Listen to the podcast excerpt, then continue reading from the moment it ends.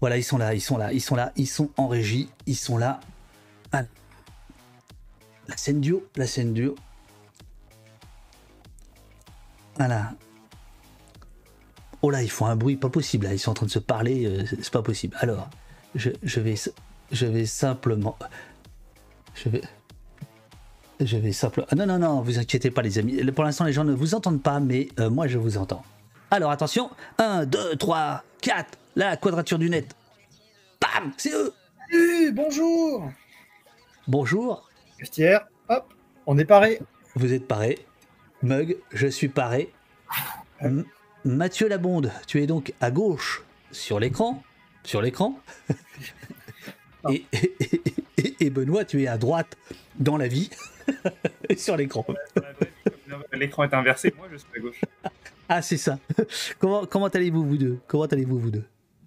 Bah, ça va bien, ça va bien. Ouais, ouais, ouais. Euh, voilà. Bah, ça monter va, monter non la côte de Ménilmontant, c'était c'était Ouais, bien. c'était ça, non sympa. Alors là, vous êtes dans votre garage, c'est ça? À cette heure-là, je, normalement, je, je parle pas aux gens. Donc, euh, c'est exceptionnel, c'est vraiment pour vous, quoi. Euh, mais cela dit, alors j'ai- lu ta bio euh, tout à l'heure. a priori, t'es pas le genre à parler, toi, puisque tu es euh, responsable administratif et financier. G- Généralement, c'est des gens qui qui parlent pas, ça. C'est Mais- des- Et on est une petite asso, euh, et puis on vient pas à la quadrature par hasard non plus, forcément. Je me suis intéressé au sujet de l'asso. euh.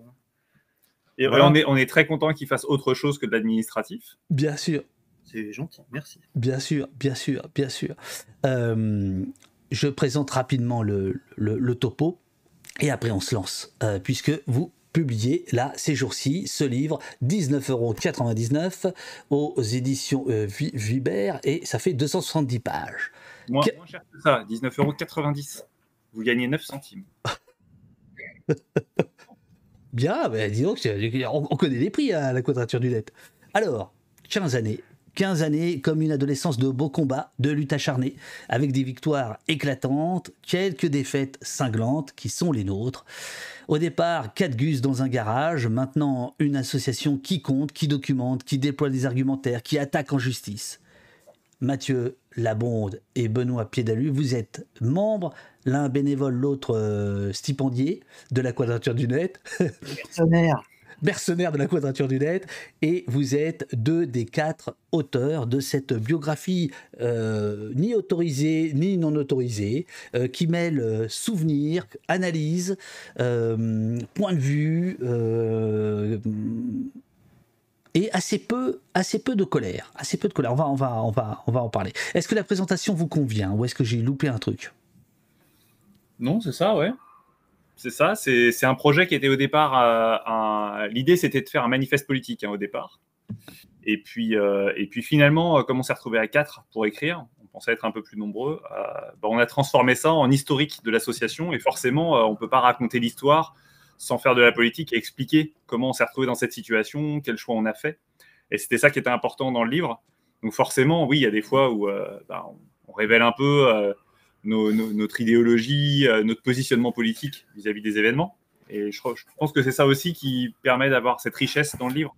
Absolument, absolument. Au départ, au départ, alors, le, le- le- le- excuse-moi, je suis perturbé par le chat là tout d'un coup, euh, parce qu'il y a quelqu'un qui dit que c'est toi, euh, c'est bien toi, Mathieu, qui envoie les, les- les rappels de dons. C'est bien, c'est bien, c'est bien. Non, non, c'est très bien, c'est important. Si vous avez euh, reçu un t-shirt de la quadrature, c'est sans doute moi qui l'ai mis dans l'enveloppe. Voilà. L'intendance, c'est la base. Exactement. Je... Les Ouais, ouais, ouais. Attends, mais les gars, sur le background, bah donc il y a une bannière Pi euh, faite à la main. C'est quelque chose qu'on avait utilisé. euh, En fait, on va, on va euh, tous les ans euh, en décembre entre Noël et le jour de l'an dans un festival de comment comment appeler ça? Oui, c'est un festival de hackers, de geeks en Allemagne, Un congrès. un congrès. Ça s'appelle le Chaos computer. le CCC. Et c'est organisé par un groupe de hackers berlinois qui a, qui a une quarantaine d'années qui s'appelle le Chaos Computer Club. C'est ça. le CCC. Donc on va au, au CCC du CCC et, euh, et on, avait fait là-bas une tea house, c'est une espèce de tente avec des tables basses, des bouilloires et des théières et où les gens viennent euh, se détendre. euh, Ils vont dans le reste du congrès, ils vont faire du bruit, de la soudure, de l'informatique, euh, ils vont, ils faire des conférences militantes, etc. Et chez nous, ils viennent papoter, faire des complots. Voilà, c'était un haut lieu à l'époque Snowden où il y avait tout un tas de gens, on voyait passer les, grandes figures et tout ça. Euh, et, c'est un endroit très très détendu quoi. Et on avait mis ça à l'entrée, c'était la bannière qui, indiquait que bonjour, ici c'est la quadrature, euh, il y a des coussins et du thé quoi. Et copy égale right, ben c'est c'est un peu ce qui est à l'origine de l'assaut quoi. C'est la lutte pour le droit à, du partage. Euh, voilà, où on oppose le partage au piratage qui était mis, euh, mis en avant par Madame Albanel et puis euh, l'assassin euh, Pascal Nègre et tous ces gens-là. Ah, Pascal Nègre, c'était bien. vous, vous, parlez aussi de, de Denis Oliven à un moment donné, qui est l'actuel PDG de, Libération. donc, je, le disais, trois, trois, trois, trois parties pour le bouquin. la défense d'Internet, 2008-2014, vos débuts, quoi. Ah, les, les, culottes courtes, quoi. ensuite, l'obsession antiterroriste 2014-2018 et la troisième période, le troisième chapitre, euh, le, plus récent évidemment, celui d'aujourd'hui, c'est les techniques de surveillance et la technopolis. Voilà, grosso modo, vous avez découpé euh, vos 15 ans en, trois phases euh, et vous revenez beaucoup là-dessus. Page 7. Au début de la quadrature, il y avait une idée, une utopie. L'horizontalité apportée par Internet permettrait à chacune et à chacun de se saisir des outils, de créer, de réutiliser, de contribuer, de bâtir un monde à l'image de toutes et tous. Et pourtant, cette idée, et portant cette idée, pardon, un enthousiasme, humour geek, même, montage, détournement, petit bout de code développé sur un coin de table pour amuser la galerie, ou mieux, améliorer un peu le monde déjà à son échelle. Ça, c'est l'ADN de la quadrature du net. C'est ça. C'était les années euh, bah, quand Jérémy Zimmerman s'est lancé pour, euh, pour créer l'association. Euh, entre autres, hein, elle s'est rapidement étoffée. Mais c'était vraiment dans un esprit, dans un esprit geek, dans un esprit même, avec des montages vidéo, des montages photos, se moquer des, se moquer vraiment le plus souvent possible et le plus méchamment possible des, des politiques. Euh, ils comprennent rien, euh, ils sont nuls, etc., euh, Et ça, c'était vraiment, on se disait, nous, on comprend. Nous, au moins, on comprend l'Internet, on sait ce que c'est que le numérique, on sait quel impact ça va avoir, on sait comment les gens l'utilisent, alors que les politiques comprennent rien, eux. et on va leur expliquer. Et pour certains des gens qui étaient là au début, on le fabrique même. Il y avait des développeurs web, il y avait des gens qui étaient même fournisseurs d'accès à Internet. Voilà quoi. Les hébergeurs. Euh. Alors, euh, euh, les, relations politiques, c'est page 43. Hein, j'ai tout lu, hein, j'ai tout stabilisé. Ça, on va, on, va, on va en parler après. Mais juste sur ce. ce, Comment? Non, j'ai dit c'est. C'est un vrai travail de professionnel. C'est du beau boulot. C'est bien. Non, non, vraiment, le métier. arrêtez, arrêtez. mais, mais, mais j'aurais un, un, petit point par rapport à ce que je viens de lire. Euh, on, va vous suivre, on va suivre vos, pérégrinations, vos exploits et puis vos défaites, etc. Au fil, des pages. Mais sur cette idée-là de l'utopie du début, finalement, j'ai l'impression que vous ne revenez pas dedans. Cette utopie, euh, ma, langue a fourché, j'ai dit, dit pourtant, alors que vous, vous écrivez pourtant. Et, euh, cette utopie, elle est, elle est quasiment terminée, non? Oui, je pense que je pense bah, dans les fêtes, oui, dans les têtes, je sais pas, mais euh, on aimerait bien. Enfin, c'est vraiment euh, nous, on aime bien pouvoir faire des montages, on aime bien euh, pouvoir se moquer, mais c'est en fait, c'est l'air est plus à la fête. les années justement, cette deuxième période qu'on raconte, cette période antiterroriste, a un peu cassé, cassé l'élan qu'on pouvait avoir. voilà, on, a encore fait des filets à drones hein, dans, les, dans les manifestations contre la loi sécurité globale. On, on y viendra voilà, on s'est baladé avec des filets à drone, des petits ballons, donc on arrivait avec notre bouteille euh, d'hélium pour aller gonfler les ballons et tout. C'était encore un peu, euh, on, essaye encore, on fait encore des choses comme ça. Euh, mais c'est vrai que les, voilà, les, week-ends de participation avec tous les bénévoles qui viennent, qui font des trucs et tout, ouais, c'est plus compliqué à faire aujourd'hui. C'est beaucoup plus compliqué de, de se moquer. Moi, je vais vous dire la vérité, c'est que la population française vieillit, monsieur. Et tous ces gens qui avaient 25 ans en 2008, bah maintenant ils ont des mômes, ils ont du boulot, ils ont. Euh, oui, mais enfin, euh, monsieur, c'est complètement. Vous êtes comptable, ça m'inquiète là. Euh, parce que ceux de 25 ans, d'il y a 25 ans, ont 50 ans, ok. D'abord, ils sont pas tous non plus devenus cons, hein, mais il y en a d'autres de 25 ans qui sont là et qui portent pas ces combats-là, forcément. Qui en portent d'autres, si Ouais. On, a, on a un apéro mensuel qu'on appelle le quadra apéro parce qu'on aime bien les jeux de mots foireux. Et euh, et il y, a, y, a, chaque mois des, des, nouveaux visages et beaucoup de jeunes. Et au contraire, non, non, non, non c'est des sujets qui touchent, qui intéressent. J'ai aucune inquiétude là-dessus. La relève est là. On a un crous à côté. Et c'est vrai qu'on a des grandes baies vitrées devant, la, devant le bureau. Et les gens passent devant, et donc les étudiants passent devant et se posent des questions. Et ils viennent voir, ils viennent frapper à la porte. Et ils viennent au Quadrapéro pour, euh, pour venir discuter, euh, comprendre ce qu'on fait et tout, et ils sont vachement intéressés. Non, mais sans, sans parler euh, de, de, de, de, génération qui, est toujours une, une planche savonneuse, on peut dire que quand même l'esprit général du net de 2007 qui est celui que vous, qui est le point de départ de, de, la quadrature du net. Alors en fait, il y avait avant une autre association, mais en 2007, vous allez naître. Euh, bon, ça fait déjà dix ans euh, que le, web s'est démocratisé. Euh, en 2007, il y a encore cette utopie, il y a encore des scories de cette utopie. Aujourd'hui, on a l'impression que il faut se battre pied à pied pour presque tout, alors qu'à l'époque, il y avait une construction de ce monde-là, non? Oui, c'est clairement ça. Non, mais c'est clairement ça. C'est les gens découvrent à l'époque. Les monopoles sont pas complètement figés. Euh, on n'a pas, euh, on, se dit pas que Facebook va être la grosse boîte qui va tout, tout, tout racheter, avoir toutes les, toutes les grosses applications que tout le monde va utiliser. Euh, Google existe depuis quelques années, mais euh, mais voilà, et pas euh, forcément. On se dit qu'il y a encore le, choix pour avoir un navigateur Firefox, par exemple, plutôt qu'un navigateur Chrome, parce que Firefox a encore une, une, part de marché assez importante. à l'époque, encore pas mal de choses peuvent être faites. Absolument. Peuvent être peuvent changer. Et aujourd'hui, on est on est dans une situation qui a un peu cristallisé. les grosses boîtes ont un peu mis la main et sur la politique et sur bah, le, la consommation. Euh, parce que bah, aujourd'hui, euh, nos politiques ils discutent avec euh, Meta comme si c'était des chefs d'État, avec Google.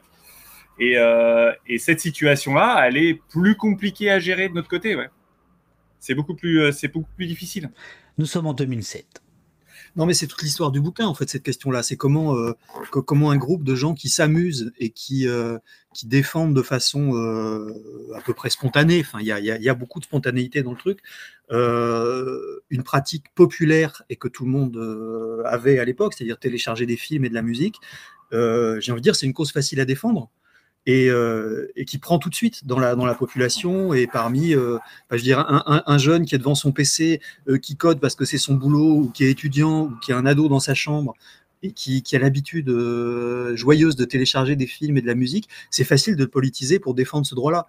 Il y a un côté, enfin je veux dire, c'est comme dans du beurre, quoi. Enfin évidemment, c'est une cause que tout le monde a envie de soutenir et ça a d'ailleurs marché très fort.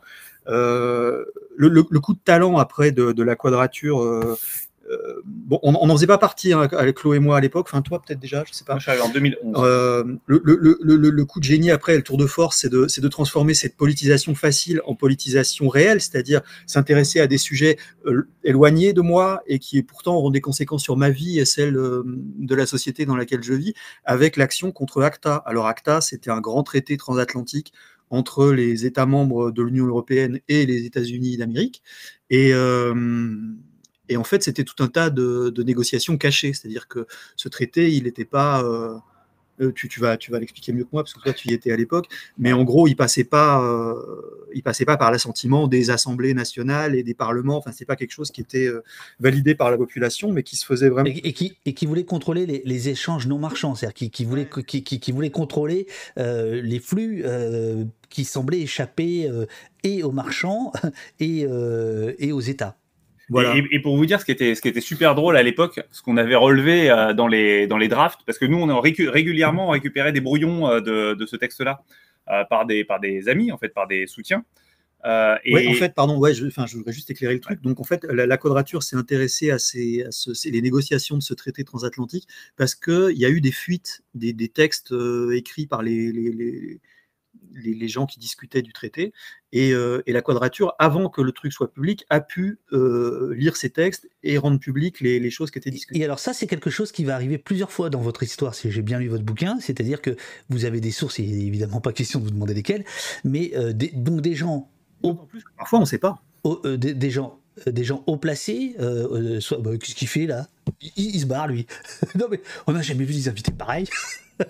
Euh, des, hauts fonctionnaires euh, et autres, euh, ou, des, élus qui, vous transmettent des, projets de loi, des, des tractations, etc. Et, donc vous en faites, ça vous permet de, vous battre. Alors Benoît, puisque, puisque Mathieu est parti, est-ce que tu connais, c'est une question colle, est-ce que tu connais les principes fondateurs de la quadrature du net qui sont page 22 Nous sommes en 2007-2008. Euh, je les connais pas par cœur, moi. Oh, purée Se réapproprier collectivement la connaissance, étudier les dossiers, mais en se faisant plaisir. Là, on, voit que 2007-2022, euh, là, vous, démontrez que ça, ça, perdure. Utiliser la technologie et Internet pour aider à l'émancipation du public en inventant des outils qui améliorent la participation, créant du collectif. On dit aujourd'hui empowerment ou capacité Très bien, il y en a un qui suit. Réinventer ses propres pratiques politiques en se sentant libre de tester de nouvelles approches du militantisme, telles que la guérilla juridico-politique et parlementaire ou le contentieux, soit le fait d'attaquer directement les lois et les décisions politiques devant la justice, la juridiction dédiée, même en n'ayant aucune chance de réussite. Euh, juste pour communiquer, maintenir la pression ou même troller les politiques ce que vous appelez euh, beaucoup plus loin en conclusion, euh, euh, mener. Oh, il faut que je retrouve, c'est une très belle, très belle proposition. Et ça, attends, C'est la fin, c'est toi C'est la fin, oui. voilà. Augmenter le coût politique d'attaquer les libertés fondamentales est l'un de nos objectifs depuis le départ. Bon, ça, on y reviendra à la fin. c'est peut-être parmi les gens qui nous, qui nous regardent, sont nombreux ce matin, c'est peut-être euh, euh, cet aspect-là qui est finalement aujourd'hui le plus connu, c'est-à-dire euh, vous êtes devenu vraiment une référence, on peut dire absolue, pour la défense des libertés en France. puisque vous attaquez au Conseil d'État, au Conseil constitutionnel, etc. etc. Maintenant, le, gros de votre truc, c'est ça. On, monte, on monte aussi à l'Europe, hein, quand ça marche pas en local. Ouais. On va chercher plus loin. Dieu le Père. Après, il n'y a pas plus haut, hein, de toute façon. Bah non, enfin, oui. Après Dieu le Père, non, il n'y a pas plus haut, non, non, non. Euh, ces principes fondateurs, il faut, euh, ça demande de la discipline pour les, pour les conserver ou pas? Par exemple, l'idée de dire euh, il faut se faire plaisir, la bonne humeur, etc. etc. Et est-ce qu'il n'y a pas un moment où parfois c'est c'est un peu fabriqué? Alors, fabriquer non parce qu'on se force pas hein. c'est pas euh, on n'essaye pas de se mettre la rate au courbouillon pour arriver à se faire plaisir parce que sinon ce serait un peu idiot. Euh, mais euh, non non il y a je pense que c'est les principes fondateurs c'est ce qu'on faisait au début. Maintenant c'est des fois plus difficile. Il y a eu des périodes vraiment vraiment très compliquées. Enfin en 2016 début 2016 quand on dit on arrête la lutte politique parce que ça marche pas on n'était pas bien. Hein. Enfin, ça se passait pas bien. Il y a eu des moments où on savait même pas si on allait continuer parce que euh, les moyens n'étaient pas là. Euh, il a fallu faire des, appels euh, aux, dons de dernière minute pour avec des relais divers et variés parce que sinon on, mourrait. En fait, la, situation mourrait. Donc, ouais, les, périodes n'ont pas été toujours très faciles. Alors en ce moment, en ce moment, ça, ça va. Enfin, c'est pas non plus les, combats sont pas euh, sont pas à la hauteur de ceux qui ont été pendant la pendant euh, la, période terroriste, euh, mais c'est toujours compliqué politiquement. donc on va bien, l'association va bien, les, membres sont plutôt voilà, dans la bonne humeur. C'est un, un, lieu commun dans le milieu militant, c'est qu'il y a un coup humain quoi, au militantisme politique. Bien sûr, bien sûr. Même au militantisme joyeux des premiers temps, il y a eu il y a eu au sein des, des, des, gens qui ont milité à la quadrature des burn-out, des, des trucs comme ça. Enfin, ouais, ouais, non, non, ça, ça bouffe les vies. Hein. Euh, quand on prend un truc à cœur et qu'on y consacre son temps. Euh. Jeu de mots. Hein, pardon? Quand on prend un truc à cœur, jeu de mots, j'imagine. Ouais, ouais, ouais, ouais. ouais, ouais. On a, on a Alors, ça, ça, vous, vous, restez, vous restez très pudique dans le, dans le, dans le bouquin. On sent, on sent bien, euh, puisqu'il y a des départs euh, assez tôt, un des deux fondateurs va partir assez tôt parce que ça fait des années qu'il qu'il milite. Euh, vous restez assez pudique quand même sur, sur le coup humain, même si on sent qu'effectivement il y a parfois de la fatigue, de la lassitude. Mais il n'y a pas d'engueulade. Alors, est-ce que c'est pas, est-ce que c'est parce que c'est une bio autorisée? En famille, c'est bien connu. Eh bien, il y en a. Mais pourquoi ils sont pas dans le bouquin? Bah, Depuis quand des discussions politiques seraient apaisées, euh, unanimes, euh, tout le monde serait toujours d'accord Non, ça va. Il va falloir, faire le livre de, de la de stop loss sécurité globale. Ouais, ouais, Ça, on en parlera tout à l'heure. oui, oui, absolument, absolument. Non, mais je, veux dire, ça aurait pu, pas, pas pour chercher qui, euh, qui emmerdait qui, mais euh, de, connaître un peu plus, peut-être parfois, les, les, les, forces contradictoires au sein de, de, de l'association. Vous n'avez pas eu envie d'en dire plus là-dessus? On s'est posé la question. On s'est posé la question de savoir jusqu'où on allait. Euh, mais euh, voilà, c'était pas le lieu pour aller euh, régler des comptes. Je rappelle, hein, c'est quand même un livre qui est l'histoire de la quadrature vue par certaines personnes. Absolument. Et c'est notre histoire. C'est pas, on n'écrit pas l'histoire officielle de l'association. donc, si on commençait à dire, voilà, telle personne s'est mal comportée dans cette situation, non, bien sûr, bien sûr, machin. Enfin, on s'en sortait pas en fait. C'était, on pouvait pas faire ça. Euh, donc à un moment, on, s'est posé des limites ouais, sur, la, mise en, visibilité des, problèmes internes euh, et tout. Donc on explique quand même, on raconte les difficultés qu'on a, pu qu'on avoir, euh, le, coût, le coût humain est quand même explicité, mais sans que on aille jusqu'au bout à donner des noms, des situations et autres. À l'inverse, et je trouve ça super, page 24, vous, vous expliquez, donc il s'agit de, Adopi. Euh, c'est le moment d'Adopi. Euh, peut-être c'est là où, la. Bah, Acta, c'est un peu après, je crois, mais Adopi, c'est là où la quadrature du net va, apparaître, on peut dire, au, grand jour, enfin, va sortir de. Oui, euh, dans le, débat public. et là, vous êtes très transparent. Moi, je trouve ça très bien et je n'ai aucun problème avec le nom que je vais prononcer, mais qui pose problème à un certain nombre de, gens. Vous écrivez un financement de 20 000 euros. Nous sommes donc en, en 2008 à ce moment-là de la fondation Soros s'est décroché pour couvrir les déplacements et les dépenses diverses de la quadrature. Cet argent est donné sans contrepartie, la fondation Soros acceptant nos conditions de totale indépendance.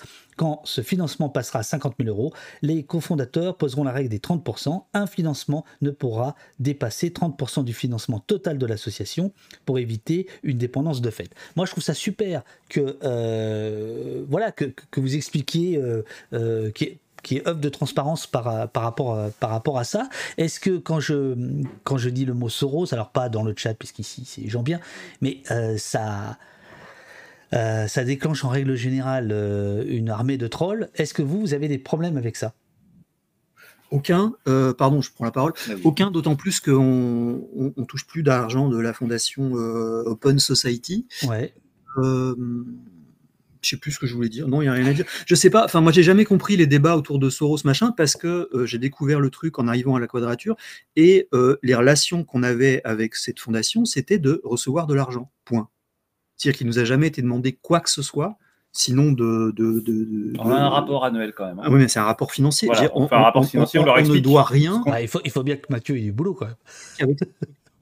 Alors je sais qu'il y a tout un fantasme autour du fait que Soros, en fait, c'est un type qui finance euh, énormément d'associations militantes en Europe pour euh, grandir la puissance des États-Unis. Et en fait, tout ça, c'est la CIA. Et en plus, tout ça est enrobé d'antisémitisme. Donc, j'adore ces discours-là. Oui, bien sûr, bien sûr, oui, oui. C'est génial. J'ai jamais compris. Euh, voilà. Alors, je, pense qu'il y a. Il y, a, il y, a, des gens qui ont intérêt à balancer ces idées-là. à la, de l'intérieur de l'assaut, j'ai jamais compris ce que ça venait foutre là, quoi. Vraiment mais euh, je, donne cet exemple parce que au, gré des pages, euh, on, apprend effectivement que euh, quand ça va mieux financièrement pour vous, on est bien d'accord. Vous êtes une association philanthropique. Enfin, vous n'êtes pas là pour, pour, pour, faire du, du, business. Hein, c'est pas du tout la question. Mais en revanche, vous abordez cette question-là. tu parlais de coût humain. Le coût humain, c'est aussi les salaires, les locaux, les machines, le temps passé, etc., etc. Et ça, vous le racontez et on voit bien que ce selon les combats que vous allez mener, euh, bah, il y a des moments euh, où euh, ça marche mieux que d'autres.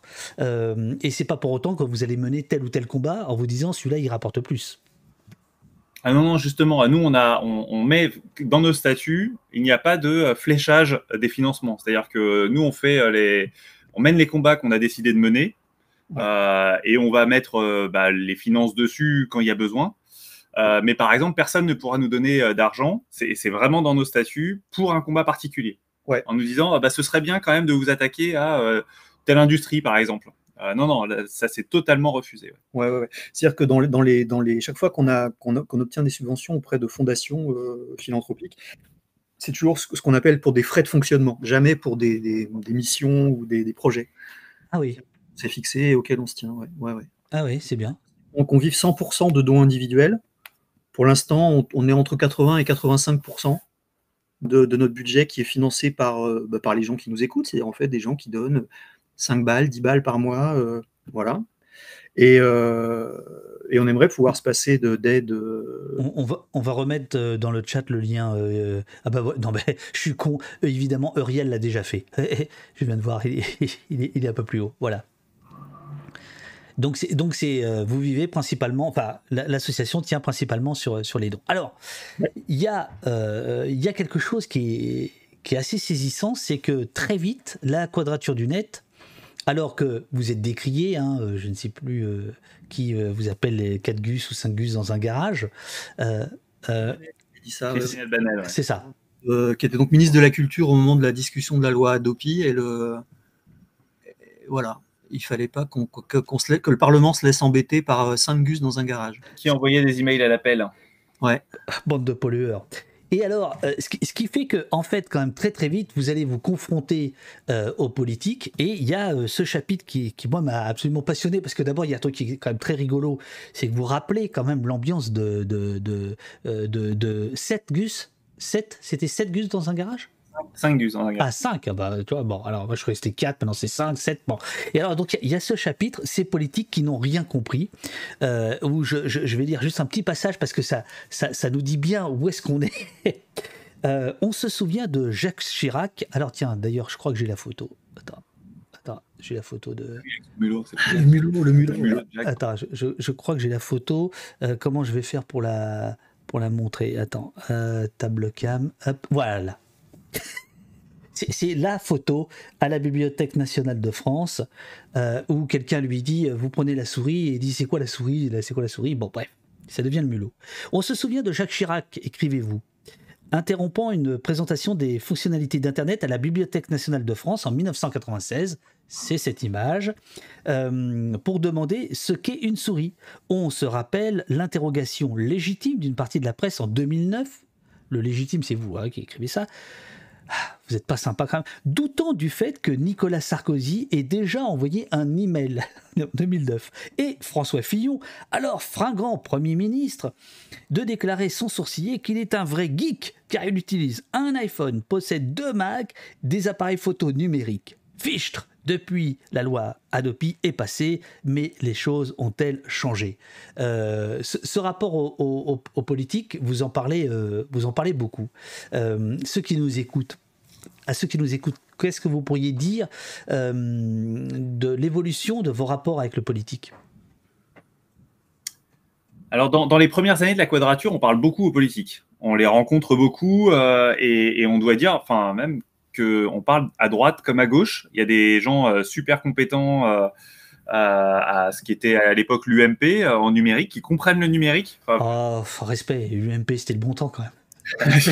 ah, pas autant que le RPR, enfin, quand même. On parle aux parlementaires, on ne parle pas, vraiment au gouvernement, mais surtout les parlementaires. On a des, rapports euh, hyper intéressants qui sortent, des gens qui s'y connaissent, et on peut discuter. C'est-à-dire qu'on peut arriver et dire, bah voilà, vous comprenez, ce texte-là, euh, c'est pas, pas, euh, c'est pas légal, c'est pas moral, etc. Ils comprennent. Il y, a, il, y a un vrai débat.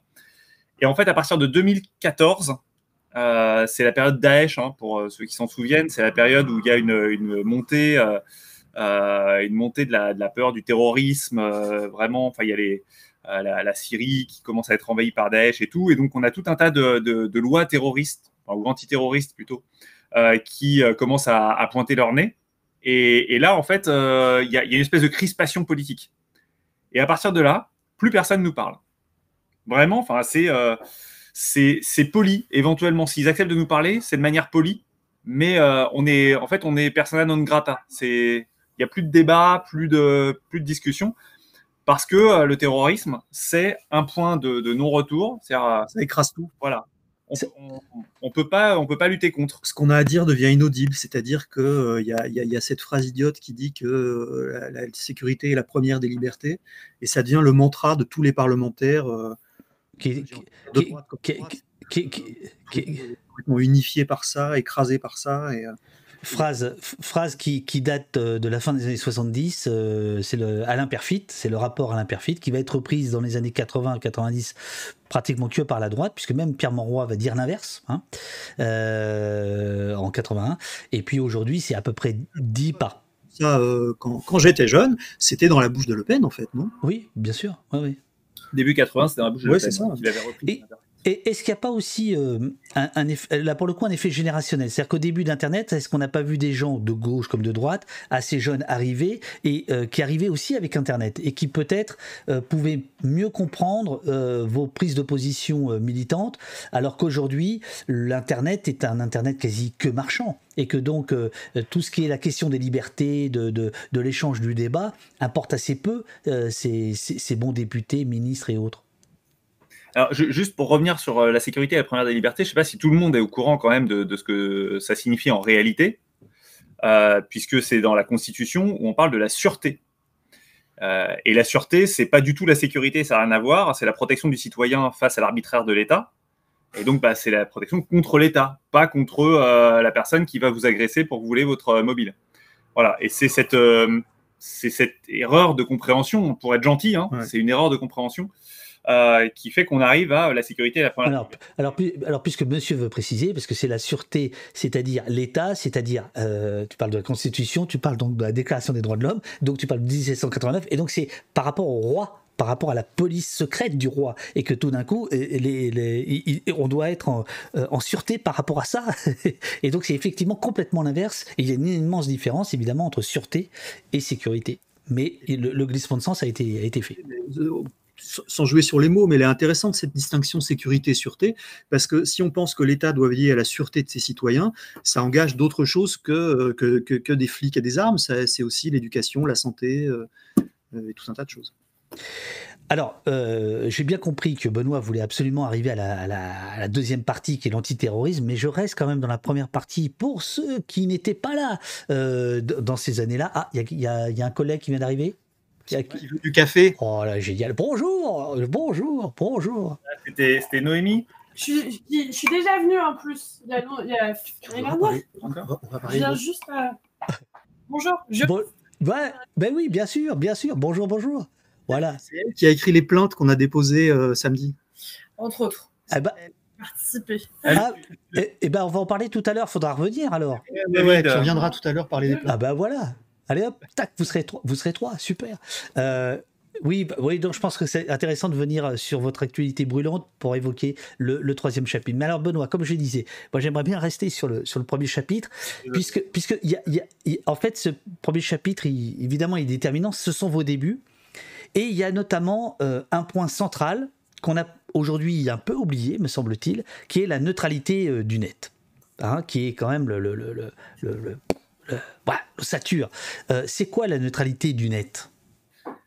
Alors la neutralité du net, c'est un point de vue technique du réseau, euh, du réseau Internet, qui fait que Internet doit être vu comme un tuyau qui transmet des informations à l'intérieur. Et en fait, le, rôle des fournisseurs d'accès à Internet, c'est juste de construire les tuyaux. C'est pas de regarder ce qu'il y a à l'intérieur et qui est transité. qui transite. L'idée, c'est que l'opérateur, il ne peut pas avoir d'influence sur le contenu d'Internet. Il doit s'occuper de faire transiter les données à égalité entre elles, sans, discrimination. Donc euh, la neutralité du net, c'est souvent entendu par les gens comme euh, quelque chose qui a un lien direct avec euh, la liberté d'expression, par exemple. C'est un contresens, enfin c'est un malentendu. Non, c'est une neutralité technique. Mais effectivement, ça a des conséquences si elle n'est pas respectée sur le contenu d'Internet et donc sur une éventuelle censure. Enfin, voilà, pardon, je te laisse. Donc, donc en gros, c'est comme la poste. La poste n'a pas à savoir ce qu'il y a dans les colis ou dans les enveloppes. Euh, si tu utilises euh, une carte postale, bah, c'est ta faute. Mais euh, la poste est neutre, elle transmet du moment que c'est timbré, enfin du moment que tu respectes les règles de la poste, elle, elle, elle, n'a rien à dire sur le contenu. là, où ça s'arrête dans, la, dans la, correspondance qu'on peut faire avec la poste, c'est que. Oh, bien, eh, jeu de mots. Correspondance avec la poste, non, c'est bien. Oh. là, c'est totalement assumé, totalement assumé. c'est que, que, en fait, quand vous payez un accès à Internet, c'est l'utilisateur qui, veut accéder à Internet. Et de l'autre côté, euh, il y a un fournisseur de données. C'est pas le fournisseur qui envoie la donnée qui va payer pour la transférer. Hein, quand, Bien sûr.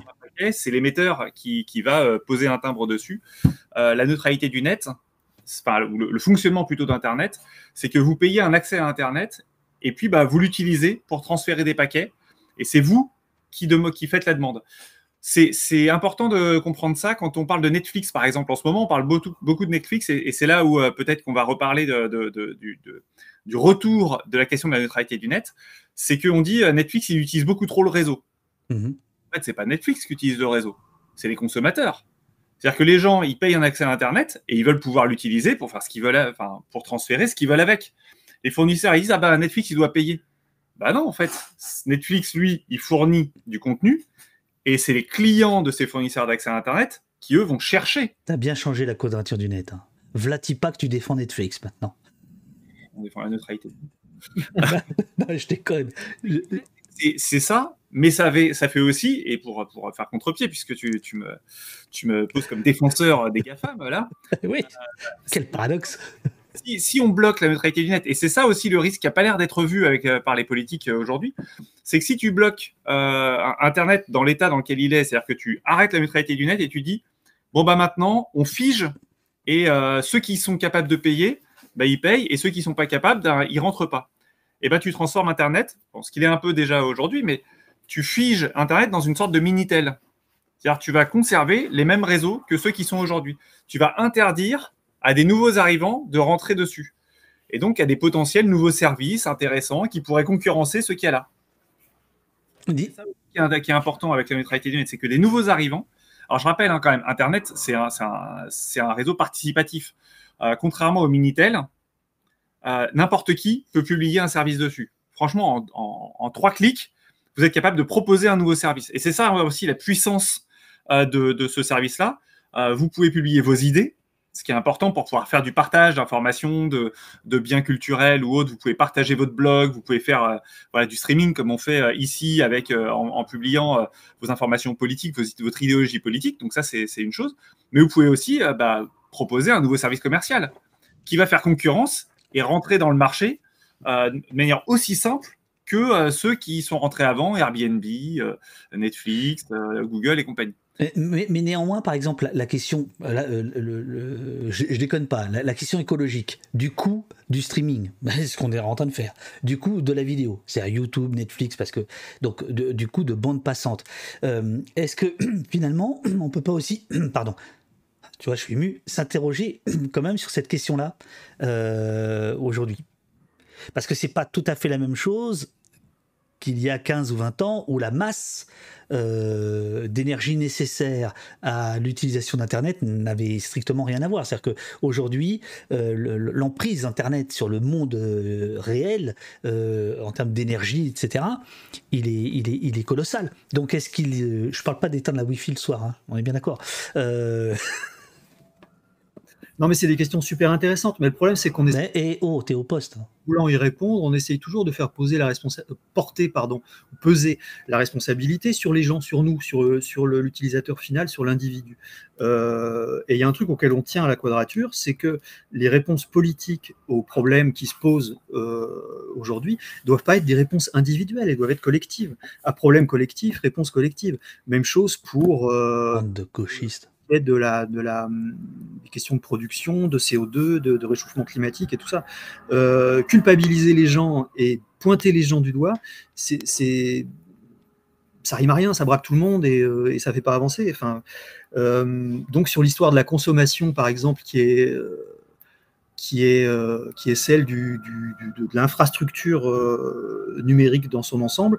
Évidemment, c'est pas machin dans son canapé qui regarde Netflix qui, pose le plus de problèmes. Et si c'est dans son garage?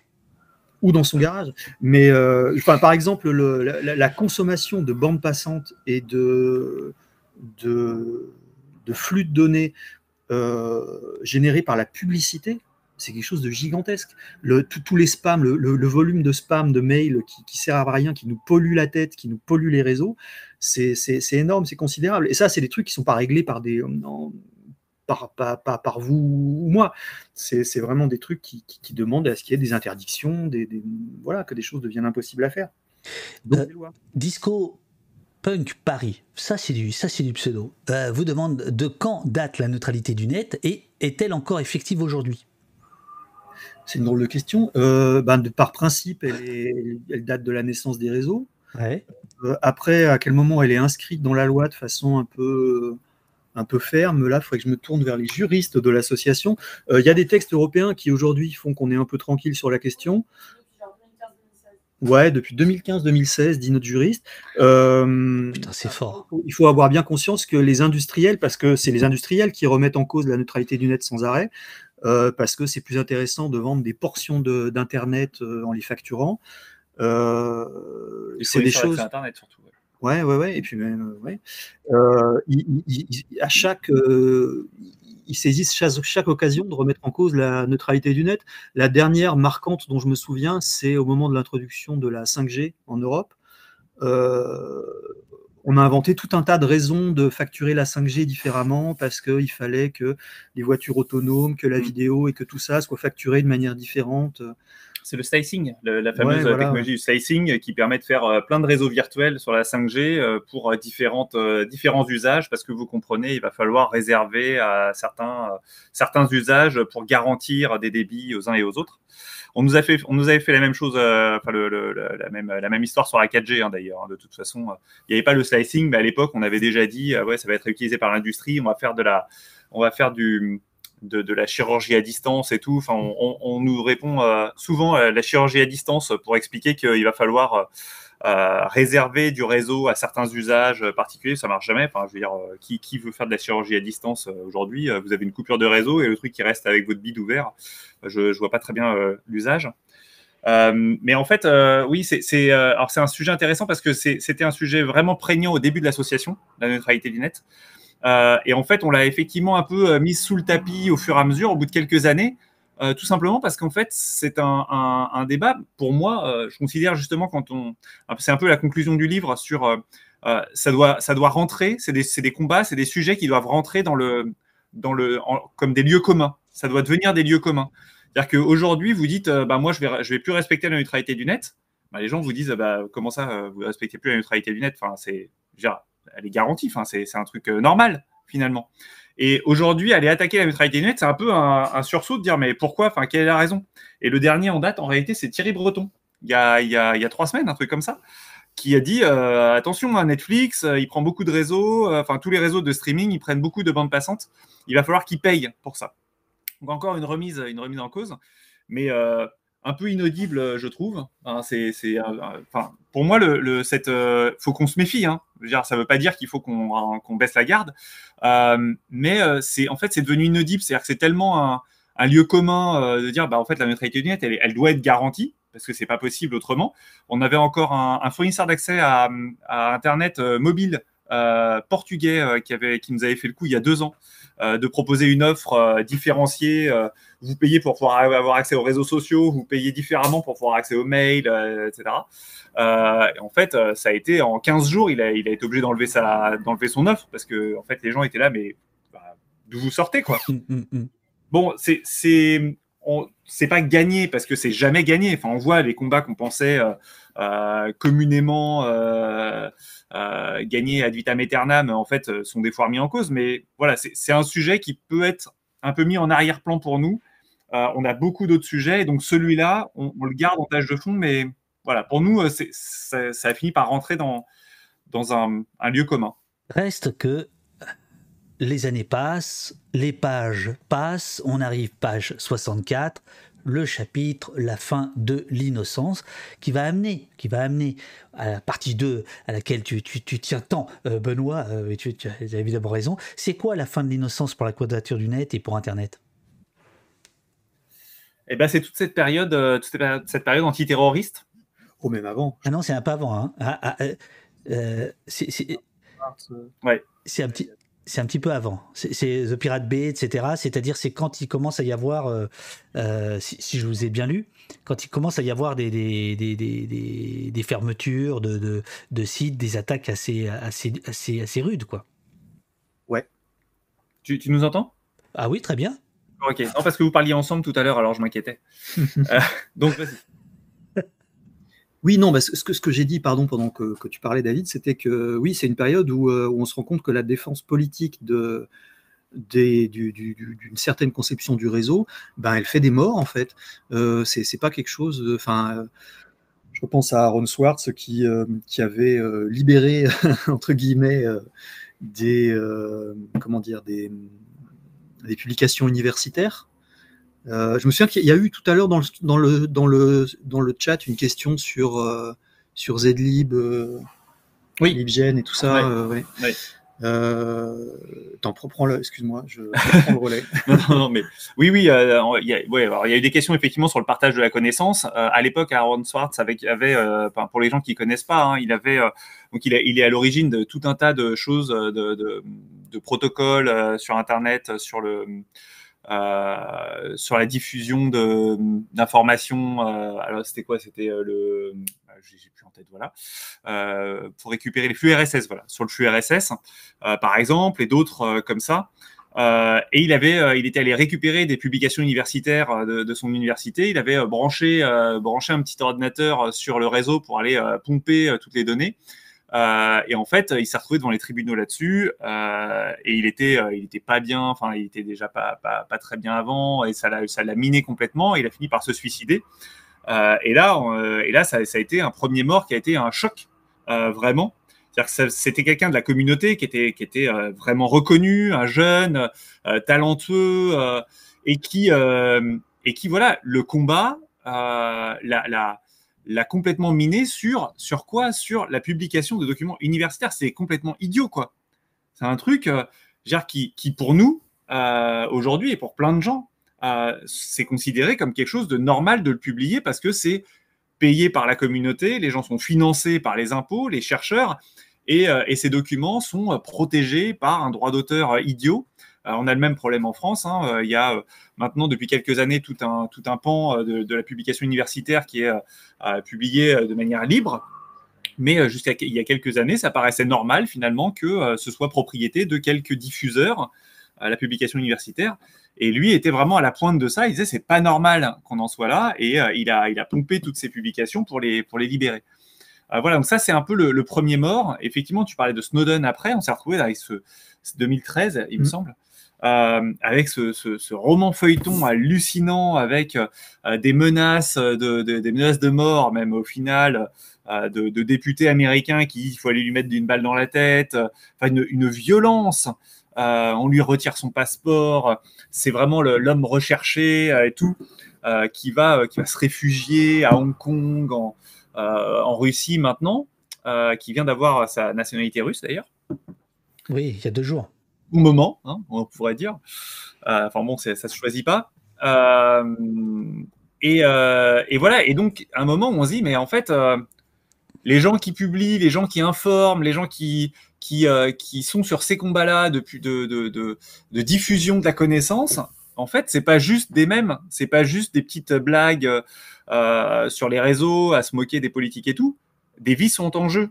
Et alors, vous, vous écrivez euh, à propos de Télécomics, peut-être tu peux rappeler Benoît qui était euh, Télécomics?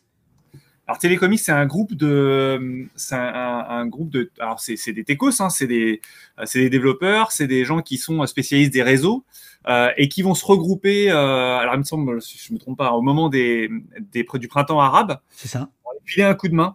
Euh, voilà, pour aller euh, ouvrir de l'internet, pour aller euh, aider des gens à sortir de, l'information et tout. Et c'est des gens qui ont énormément souffert parce que il, il, considérait que ce combat de, libération politique de la parole et autres, et donc donc l'accès au réseau était éminemment important à cette époque-là. Euh, donc dans, dans, tous ces et, et, et, justement, voilà, c'est là où je voulais, je voulais en venir. C'est page 69 à propos donc de, de Télécomics. Euh, le jeu euh, du chat et de la souris se poursuit entre les geeks, portés par l'élan politique constitué autour de Télécomics, dont tu viens de parler, et les gouvernements dictatoriaux. Avec les printemps arabes, c'est l'émulation. Nous participons à la libération des peuples. Mais cette participation est douloureuse. Les longues nuits passées à conseiller les Syriens sur leurs moyens de protection numérique, la récupération des vidéos d'assassinats et de torture, la disparition du jour au lendemain de contacts dont, dont on soupçonne qu'ils aient été arrêtés ou torturés, trois points de suspension. Tous ces éléments contribuent à l'épuisement de la communauté activiste, conduisant nombre d'entre eux au burn-out, à la dépression et parfois au, suicide. Donc c'est ce que je disais tout à l'heure, je, moi j'apprécie beaucoup votre, votre pudeur, mais quand même, euh, euh, il y a plein de bonne humeur dans le bouquin, puis tout d'un coup, il y a ces trucs-là, quoi. C'est-à-dire que c'est pas marrant tous les jours, quoi, en fait. non, non, alors euh, c'est pas... Télécomics, c'est pas la quadrature, hein, c'est... Oui, bien sûr des liens, évidemment, parce que c'est des gens qui se connaissent, qui travaillent ensemble. Euh, il y a eu des, membres ou salariés de la Quadrature qui, euh, qui ont été euh, chez Télécomics. Mais c'est des gens avec lesquels on parle. c'est la communauté dans son ensemble. Et, on est une très, très grande communauté. Hein. C'est vraiment tous les activistes du numérique. on se connaît beaucoup, on échange beaucoup. Et c'est vrai que cette ambiance pesante du printemps arabe, où on a les informations, on voit les gens aller, mal, nous raconter ce qui se passe et tout, euh, c'est vraiment quelque chose de très pesant et, ça, a un impact sur la manière dont nous, on travaille euh, en France euh, là-dessus et dont on, interagit aussi avec les textes, avec les, politiques, avec la communauté. Donc ouais, c'était important qu'on puisse raconter tout ça, qu'on puisse raconter dans quelles circonstances on travaille aussi. On n'est pas genre une petite association hors de tout, dans notre petite tour d'ivoire, euh, qui euh, voilà qui fait des trucs euh, sympas, marrants et qui va voir les politiques parce qu'on est en France, on est protégé et tout. Non, on, est dans un dans un environnement extrêmement complexe, un tissu d'associations, un tissu de, de, bénévoles, de geeks, effectivement, qui ont leur propre douleur, leur propre combat et, et, qui influent beaucoup. Ça influe beaucoup sur la manière dont on travaille nous, sur les combats qui sont choisis et voilà et la manière dont on travaille. Arrive ajouter oui. Snowden, c'est que euh, les révélations que fait euh, Edward Snowden, elles ont un, effet très très important dans la communauté justement euh, qui est la nôtre, de, des, geeks et puis des militants des libertés dans l'espace numérique. c'est que d'un seul coup, on se rend compte que tout ce qu'on supposait, tout ce qu'on craignait, c'est-à-dire une grande partie de nos discours sur l'État pourrait, les services de renseignement pourraient, euh, les polices pourraient, on se rend compte avec ce que Snowden révèle au monde que euh, c'est vrai, c'est-à-dire que c'est plus du conditionnel, cible est, actuel, euh, voire bien pire. C'est-à-dire que c'est au-delà de ce qu'on pouvait imaginer. et qu'on avait peut-être dans, dans notre petit discours qui pouvait passer pour une paranoïa, on était en deçà de la réalité. Je rappelle la grande phrase de Jean-Patrick Manchette même les paranoïaques ont des ennemis. On adore en fait. Ah c'est pas la quadrature, mais euh, voilà. Euh. Et alors, et, alors précisément, c'est ce qui ouvre en fait la partie 2 de, de votre biographie euh, amicale et non autorisée tout en étant intérieure, de l'obsession antiterroriste à la surveillance des géants du web. C'est une période assez courte en fait, hein, 2014-2018. C'est pas pour rien, elle est au milieu du bouquin puisque c'est la partie 2, il y en a 3, donc elle est charnière. Et là, euh, là, je pense que Benoît va, va, va pouvoir s'exprimer, donner la, la, plénitude de son talent, puisque tu n'arrêtes pas de vouloir nous amener là-dessus. Qu'est-ce qui se passe entre 2014 et 2018 euh, alors, il se passe beaucoup de choses. Je l'ai, oui, non, bah, je, ne sais pas si, on va pas la, on va pas la résumer. Euh, non, bien sûr que non on va pas la résumer. Non, non, mais c'est une période où on. Bon, vas-y, non, vas-y, excuse-moi, vas-y, vas-y. Non, mais on travaille beaucoup justement sur, euh, sur les GAFAM, sur la surveillance, euh, la surveillance publicitaire, euh, finalement, qui est mise en place, qui est quelque chose qui, est, qui va être un peu fondateur. C'est-à-dire, on a même aujourd'hui, on a une telle, une telle construction d'outils, de même l'intelligence artificielle est mise, est mise à contribution pour surveiller les gens et les catégoriser pour leur fournir de la meilleure publicité qu'aujourd'hui, on a même des, politiques euh, au pouvoir. Hein. Euh, il y a un an, je me rappelle avoir été interrogé euh, sur France Info par une question qui est, bah oui, Gérald Darmanin, il dit que bah, puisque les GAFAM ont la main sur toutes vos données personnelles, sur toute votre vie et tout, pourquoi l'État ne pourrait pas avoir la même chose? Bah voilà, en fait, tout ça, ça s'est construit sur cette période-là. C'est le grand discours de, Darmanin à chaque fois qu'il va à l'Assemblée euh, pour, euh, pour défendre euh, l'idée d'intrusion, tu sais, la surveillance des URL, c'est exactement ce qu'il dit, toujours. Et pourquoi l'État ne pourrait pas avoir les moyens de Google bah, Alors on rappelle hein, quand même, Google, il récupère tout ça de manière illégale. Et il est condamné régulièrement pour ça. Donc moi, je veux bien que Darmanin paye 300 millions d'euros chaque année d'amende. Enfin, en fait, je préférerais qu'il n'accède pas du tout à ces informations-là. Parce qu'en fait, elles sont illégales à récupérer. Et c'est un peu à cette période-là que c'est forgé. tout est dans tout. le, le, texte de, européen euh, qui s'applique dans tous les pays membres, qui s'appelle le RGPD. Oui. Règlement pour la protection des données personnelles, si je ne dis pas de bêtises. Euh, en gros, euh, c'est un texte qui a été négocié au Parlement européen au moment de la révélation de, des révélations de Snowden. Euh, et, le texte prenait pas du tout la direction euh, qui, est celle de, à l'arrivée. Euh, et c'est les révélations de Snowden qui ont orienté le travail parlementaire européen vers le texte qu'on a aujourd'hui et qui nous permet de dire que l'activité de Google et des GAFAM est une activité illégale en Europe. C'est-à-dire, en gros, je vous prends vos données personnelles, j'en fais du pognon en le vendant à des publicitaires, et en échange, je vous offre un service gratuit. ce deal-là, c'est-à-dire toute ta vie et, ton cerveau farci de pub contre le service que je te rends, il est dans le cadre européen illégal. Et on refait un peu le calendrier à l'envers. 2018, euh, c'est la, l'entrée en vigueur euh, du RGPD, du Règlement général à la protection des données. Euh, mais en fait, il existe déjà depuis 2016. Il a été voté en 2016. Donc, en fait, les entreprises et toutes les administrations et autres personnes qui gèrent des bases de données ont eu deux ans pour se mettre à, se mettre à niveau. Euh, et ce vote en 2016, bah, y a, ça fait déjà trois ans que euh, nous et d'autres, hein, euh, et tout un tas d'autres associations, travaillons à l'élaboration de ce texte. et les politiques, évidemment, les députés européens. et effectivement, comme dit, comme dit Mathieu, en 2013, quand les informations d'Edward Snowden arrivent sur la place publique et racontent comment les États, en les, les États-Unis, pardon, surveillent leur population et la population mondiale, euh, bah, en fait, c'est un, coup de, éclair dans, le ciel euh, tranquille du lobbying des GAFAM et tout sur le texte. Et ça retourne un peu le, texte et on, réussit à gagner euh, un peu de protection des données à l'époque.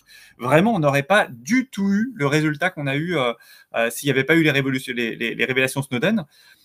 donc ça, c'est quelque chose qui est hyper important à comprendre. C'est que les États, ils n'auraient pas du tout protégé les données personnelles telles qu'elles sont actuellement si on n'avait pas eu ces informations-là. Néanmoins, euh, on reviendra sur la période, mais néanmoins, page 101, euh, à propos du RGPD, vous expliquez, si j'ai bien compris, c'est quand même le moment où il va y avoir une forme de distanciation entre vous et les politiques. C'est le début du chapitre. début 2016, la quadrature cherche comment reprendre la main sur le calendrier. Donc ça, c'est le truc qui est assez palpitant dans votre bouquin, c'est vous expliquer à longueur de temps, bon bah là, là ça marche bien, là ça marche pas, là comment on va faire pour, pour attirer l'attention, enfin bon bref. mais il faut se Hein. C'était important justement de raconter euh, comment se construisaient les combats. Absolument. Intérieur, pas juste euh, c'est une petite euh, c'est une petite balade, tiens on va attaquer ça et tout. Non, c'est une construction au jour le jour. Il y a un truc qui tombe. un jour on nous appelle, on nous dit tiens c'est la sécurité globale, elle sort. Qu'est-ce que vous en pensez? Et nous on dit mais de quoi on parle? Qu'est-ce que qu'est-ce que vous nous dites? Et tout, Ça devient le combat de six mois quoi. Euh, voilà, et ça, c'est à chaque fois. Ça, c'est la partie 3. Arrête de, toujours avancer, t'es chiant. Alors, je, continue à lire. Le, sur le... Oh, qu'est-ce qui se passe là Il y a le téléphone. Euh, euh, donc, mais il faut se rendre à l'évidence, écrivez-vous. Le débat parlementaire est de plus en plus verrouillé. Les appels aux députés ont toujours moins d'impact, les échanges avec eux sont plus polissés et relèvent davantage de la stratégie de communication que de l'intérêt véritable envers des positions différentes. Et donc là, on voit bien qu'effectivement, en, quelques années, en moins de dix ans, vos relations avec les premiers députés, y compris euh, Feu UMP, euh, et, là, là c'est terminé. Aujourd'hui, vous en êtes où par rapport à ça? Alors, je, voudrais euh, rappeler, il y, a un truc qui m'avait, enfin, qui avait été créé par Jeremy Zimmerman. Je crois que c'était lui qui avait eu l'idée et qui avait été mis en place. C'était le PIFON. On c'est un outil qui permettait à tout un chacun de décrocher, enfin, d'être appelé par le système qu'on avait mis en place et qui appelait aussi le député et qui mettait les deux en relation. Donc votre numéro de téléphone s'affichait pas chez le député. Et ah oui, je me souviens de ça, oui. Et c'est un peu euh, le système de match euh, euh, automatisé. c'est du Tinder, quoi. Hein c'est non, non, rien. et, et c'est un speed dating. C'est ça Bon, voilà, d'accord. Exactement. Et, et c'était génial. Et à l'époque, les députés étaient super surpris. Et, en, fait, ils recevaient, ils recevaient pas mal de, de courriers donc, bah, c'est facile, hein, le courrier, tu le, mets, tu mets dans les trucs à ne pas classer, et puis tu le traites pas et tu le mets à la poubelle. Mais par contre, recevoir des appels, ils n'avaient pas du tout l'habitude. C'était vraiment une nouveauté pour eux. Et donc, on avait eu beaucoup de travail pour récupérer tous les numéros de téléphone. Et puis après, bah, tac, on avait ouvert le flux et c'était parti. quoi. Et donc ça, c'était hyper intéressant comme, comme, euh, comme travail pour deux, raisons. D'abord, ça influençait euh, pas mal. Enfin, les politiques se retrouvaient vraiment euh, en contact avec la population, mais surtout la population elle-même, tous les gens qui appelaient, pour la première fois, appelaient leurs députés. je ne sais pas si vous avez déjà fait ça, d'aller contacter votre député. Moi, à l'époque, j'avais jamais fait ça. Enfin, c'était même pas, même pas en rêve. C'était quelqu'un, j'avais mis un bulletin dans l'urne. Éventuellement, c'était cette personne-là qui était sortie. Alors, euh, Benoît, appeler ton député pour une euh, question, euh, si je puis dire, nationale, c'est-à-dire une question de loi. Parce que aller voir son député, notamment dans les permanences locales, c'est depuis toujours. Hein, mais là, pour aller résoudre un problème personnel, ça, fait partie, il y a certains députés, c'est 90% de leur travail, hein, de, bien répondre aux, questions de leurs administrés. Mais là, ce qui était effectivement intéressant, c'est que tout d'un coup, les citoyens contactaient les députés sur le, le cœur de leur métier, si je puis dire, c'est-à-dire la loi c'est-à-dire écrire la loi, faire la loi. Et donc euh, de discuter par rapport à ça, effectivement, tout d'un coup, ça mettait le, rapport à un niveau quand même plus intéressant. Oui, et puis, et puis une certaine population aussi. Je pense que c'est pas la même population qui va dans la permanence du député pour aller euh, résoudre un problème ou discuter le bout de gras euh, sur un, thème politique. et les gens qui nous suivaient à l'époque décrochaient leur téléphone pour aller parler de, du dernier texte de loi sécuritaire problématique et autres. C'est pas les mêmes personnes. Ils n'ont pas forcément euh, la politisation, et c'est aussi ça qu'on raconte un peu dans le livre, c'est qu'il y, a toute une population, ou des populations au fur et à mesure, euh, les années 90, début des années 2000, et tout même avant la création de la quadrature, euh, qui se sont politisées petit à petit. par exemple, sur les brevets logiciels, on raconte un peu que le, taux de syndicalisme chez les développeurs est extrêmement bas. c'est très très peu de gens ont leur carte dans un syndicat en informatique. Euh, et puis, bah, il y a eu certains combats, comme, euh, comme les, brevets, euh, les brevets logiciels, qui ont tout d'un coup fait sortir, de leur écran un certain nombre de, gens dans le milieu informatique et dire mais quoi? Attendez, les, politiques sont en train de venir fourrer leur nez dans, mon, dans mon métier, essayer de, laisser finalement les grosses boîtes breveter des logiciels, breveter des algorithmes, et moi, je vais plus pouvoir développer sans être obligé de regarder si c'est pas un truc déposé ou pas. Et donc, au fur et à mesure des, combats, on a politisé des populations au fur et à mesure, voilà, qui, qui ne l'étaient pas du tout. Et ça, c'est aussi hyper intéressant. Donc, cette, cette période qui est la plus sombre euh, que vous ayez connue, quand je dis vous, c'est à la fois, enfin c'est vous, puis c'est Internet. 2014-2018, euh, c'est aussi la question de l'antiterrorisme, on va y venir. Euh, évidemment, des attentats de 2015, on va y venir. Mais d'abord, il y a la loi renseignement 2014-2015, euh, et là, vous racontez un truc trop drôle, qui m'a bien fait marrer, page 87.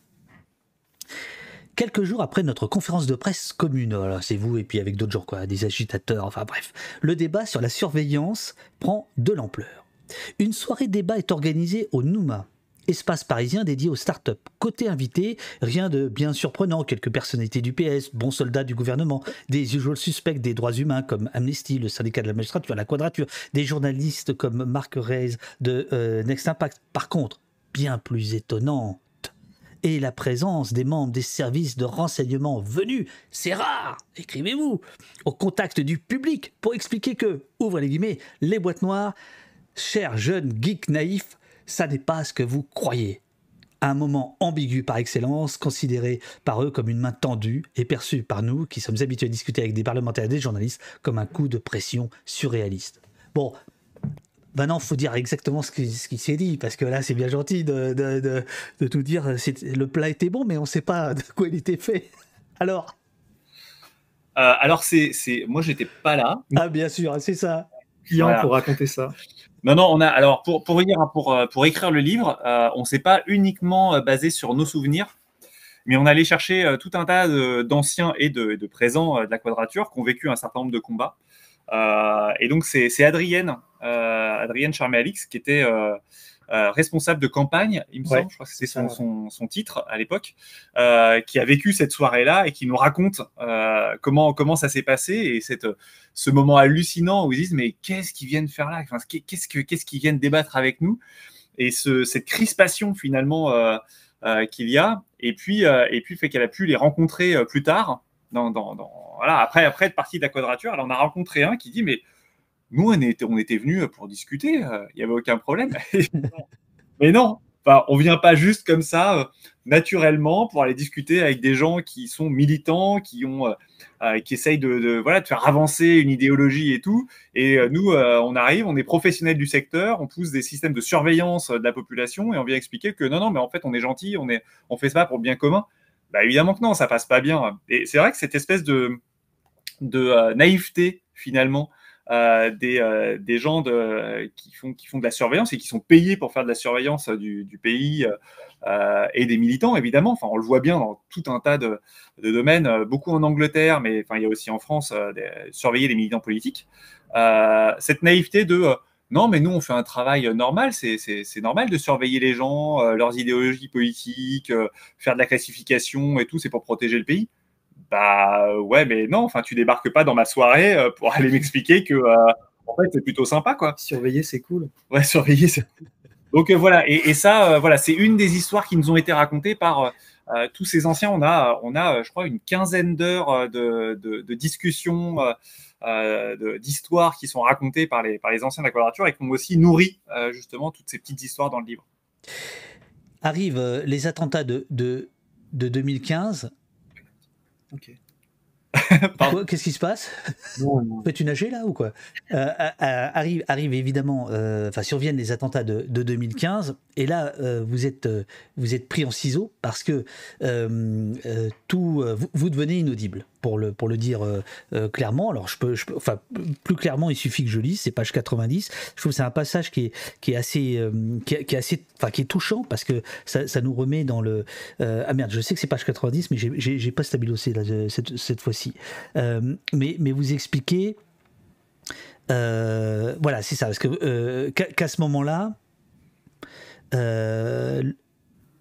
la campagne sur la directive copyright qui démarre au même moment que les attentats du, de novembre 2015 est complètement éclipsée par l'actualité médiatique. L'antiterrorisme est partout, nous sommes épuisés et devant nous, les menaces contre les libertés sont plus grandes que jamais. Mais en fait, c'était pas ça dont je voulais vous parler, c'est votre communiqué du 16 euh, le, lendemain.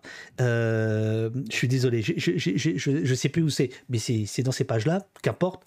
Est-ce que vous pouvez nous raconter? Vous allez publier un communiqué. Et en fait, il y a un silence assourdissant autour de ce communiqué. Et pour vous, il y a, une, immense difficulté, c'est-à-dire comment continuer à défendre les libertés au moment où un pays entier est, figé, sidéré, et voilà. Bah, il y a eu euh, la, quadrature, ça fait 18 mois qu'elle est sur sujet de, la surveillance euh, d'État, en fait, euh, des, réseaux par les services de renseignement et les polices. Il y a eu la loi renseignement en 2014, il y a une loi surveillance aussi qui est dans les tuyaux. C'est ça, ouais. ouais. et, et donc, au moment où les, les, attentats de novembre, Bataclan, Café Parisien, arrive, le 13 novembre. Euh, ça fait 18 mois que, l'assaut est sur ce sujet-là et, euh, au taquet, très sensibilisé à la question. Quoi. Et donc, quand on voit arriver l'état d'urgence et tout un tas de mesures euh, qui concernent aussi le numérique, parce qu'il y a à ce moment-là tout un tas de questions sur la, saisie des ordinateurs, les perquisitions facilitées, etc. En gros, la police a tous les droits. On, on, est de, de, façon complètement inattendue en pointe sur ce sujet-là. C'est-à-dire qu'on quels sont les, les, outils légaux, euh, quelles sont les pratiques policières et quels sont les risques pour la population. Et donc, de manière complètement inattendue, on prend la parole sur ce sujet-là. Euh, quelques jours après les attentats, alors ça veut pas dire qu'on n'a pas été touché comme tout le monde, hein, c'est pas la question, c'est juste que par ailleurs, on est sensibilisé au sujet de la surveillance et qu'on dit attention, cet état d'urgence et la facilité que vous demandez à la police et que vous voulez inscrire dans la loi, il y a des dangers réels. Euh, et, comme par ailleurs, on a cette pratique euh, qui date des débuts de, faire des outils euh, à l'arrache, à la mis à la disposition de tout le monde, on crée une page wiki. Donc c'est l'équivalent de ce qui se passe sur Wikipédia. Hein, c'est une page publique que tout le monde peut modifier. Et on dit voilà tous les excès enfin qui ne sont pas des excès en fait, qui sont le fonctionnement normal d'un état d'urgence, on va les documenter et, et, on va en garder une trace. Et là, il y a une palanquée de gens qui se précipitent sur cette page et qui mettent des liens vers des articles de presse qui racontent Euh, machin a vu sa porte défoncée parce qu'il a une barbe et un nom arabe, et on, lui a pris tous ses PC, et euh, pendant que ses enfants et, sa femme étaient dans le salon en chemise de nuit, et, et, on documente tout ça, on documente les gens arrêtés arbitrairement, gardés en garde à vue 72 heures, je crois que la législation antiterroriste c'est 72 heures la garde à vue, même sans avocat, je crois, enfin c'est, voilà, la discrétion, quoi. Et on documente tout ça. Et alors, autant la réaction, l'article qui disait attention, il y a un danger, effectivement, on ne suscite pas parce que c'est inaudible trois jours après le Bataclan, autant la page qui permet de documenter vraiment les, débordements policiers, elle, elle tourne et elle, euh, est alimentée euh, énormément. Mais aujourd'hui, euh, puisque là c'est la séquence 2014-2018, cette partie-là, il n'y a rien qui distingue d'aujourd'hui, 2022. C'est-à-dire que plus que jamais, les défenseurs des libertés sont suspects quand même, non? Vous n'avez pas ce sentiment-là? Vous pensez qu'il y a un mieux? Non, non, non, il n'y a, pas, a pas de mieux là-dessus. Euh. à, l'époque, à l'époque, c'est hyper. Il y a une crispation euh, générale hein, qui, qui, peut être compréhensible dans un certain sens, mais d'un côté, on attend aussi un espèce de, de, respect quand même des libertés fondamentales de l'État. Enfin, c'est quand même le rôle de le garantir, de la police et autres. Et non, en fait, il y a un lâcher prise total. c'est des centaines et des centaines de, euh, de portes euh, explosées euh, parce qu'il faut aller mettre la pression aux uns et aux autres. À l'époque, c'est vraiment, enfin, c'est n'importe quoi. Enfin, cette période est, vraiment délirante de ce point de vue-là. moi, je voulais juste revenir sur, sur cette, ce texte du 16 novembre pour bien rappeler que, en fait, on, est très seul. On contacte vraiment, enfin, c'est pas juste un hasard, c'est-à-dire qu'on contacte d'autres associations pour qu'ils participent à l'écriture d'un communiqué de presse commun pour prévenir les gens, l'État et tout, que attention, euh, partez pas en vrille, euh, écrivez pas n'importe quel texte. Euh, cette crise ne doit pas être une autoroute à texte sécuritaire. et en fait, personne nous suit. C'est-à-dire que avait, on a des réponses des autres associations, c'est pas genre juste un silence, c'est les réponses des, autres associations, c'est ah non, mais en fait, on peut pas politiquement, on peut pas, on, euh, peut pas se positionner là maintenant. Voilà, c'est ce chapitre-là pour ceux qui vont se précipiter pour acheter le bouquin. C'est page 4, le, chapitre extension des outils antiterroristes. C'est à partir de là que ça, ce que tu racontes là, vous le, racontez dans le bouquin. Vas-y, vas-y. C'est ça. Non, mais euh, on, on, se retrouve tout seul. C'est-à-dire que des associations qu'on considérait comme euh, étant, euh, étant voilà, en défense des droits humains, pas forcément du numérique. Hein, mais qui le sont, c'est pas la question, on remet pas en cause leur, voilà, Mais à ce moment-là, sont, sont atterrées. Elles sont, elles sont dans un état de, stupéfaction qui fait qu'elles nous disent on ne peut rien faire. Et c'est vrai qu'on a cette, cette réactivité qui fait que le lendemain, alors c'est compliqué à écrire, hein. chaque mot est pesé, D'habitude, on est assez rapide hein, à, sortir, à, sortir, des communiqués de presse. Et là, l'équipe euh, l'équipe qui est là ce jour-là euh, travaille vraiment à chaque mot en essayant de voir comment euh, ils peuvent exprimer ça sous la C'est ce que je trouve super dans, le, dans votre bouquin, c'est qu'on comprend bien par quoi vous passez parfois, parce que extérieurement, vous donnez une, un sentiment de, puissance, de vous savez, vous défendez, vous montez au créneau jusqu'à donc Dieu le Père, euh, l'Europe, hein, euh, dont, tu parlais tout, à l'heure. Mais en fait, on comprend bien que c'est pas si simple que ça en réalité. C'est pas si simple que ça de, mener ces combats-là. Non, et puis c'est un choix. Enfin, c'est un choix de tous les jours de savoir est-ce qu'on se lance là-dedans? Oser faire ce communiqué de presse le 16 novembre, il y a un moment, euh, l'équipe, quand euh, ils ont décidé de, se lancer là-dessus, il euh, faut, avoir, le cran, quoi. De se dire, mais on va peut-être s'en prendre plein la gueule parce que tout d'un coup, on n'est pas dans la ligne, la ligne générale, le, comment est-ce qu'on appelle ça, le, quand, tous les, quand tous les partis politiques se mettent ouais, ensemble. L'unanimité, l'unanimisme.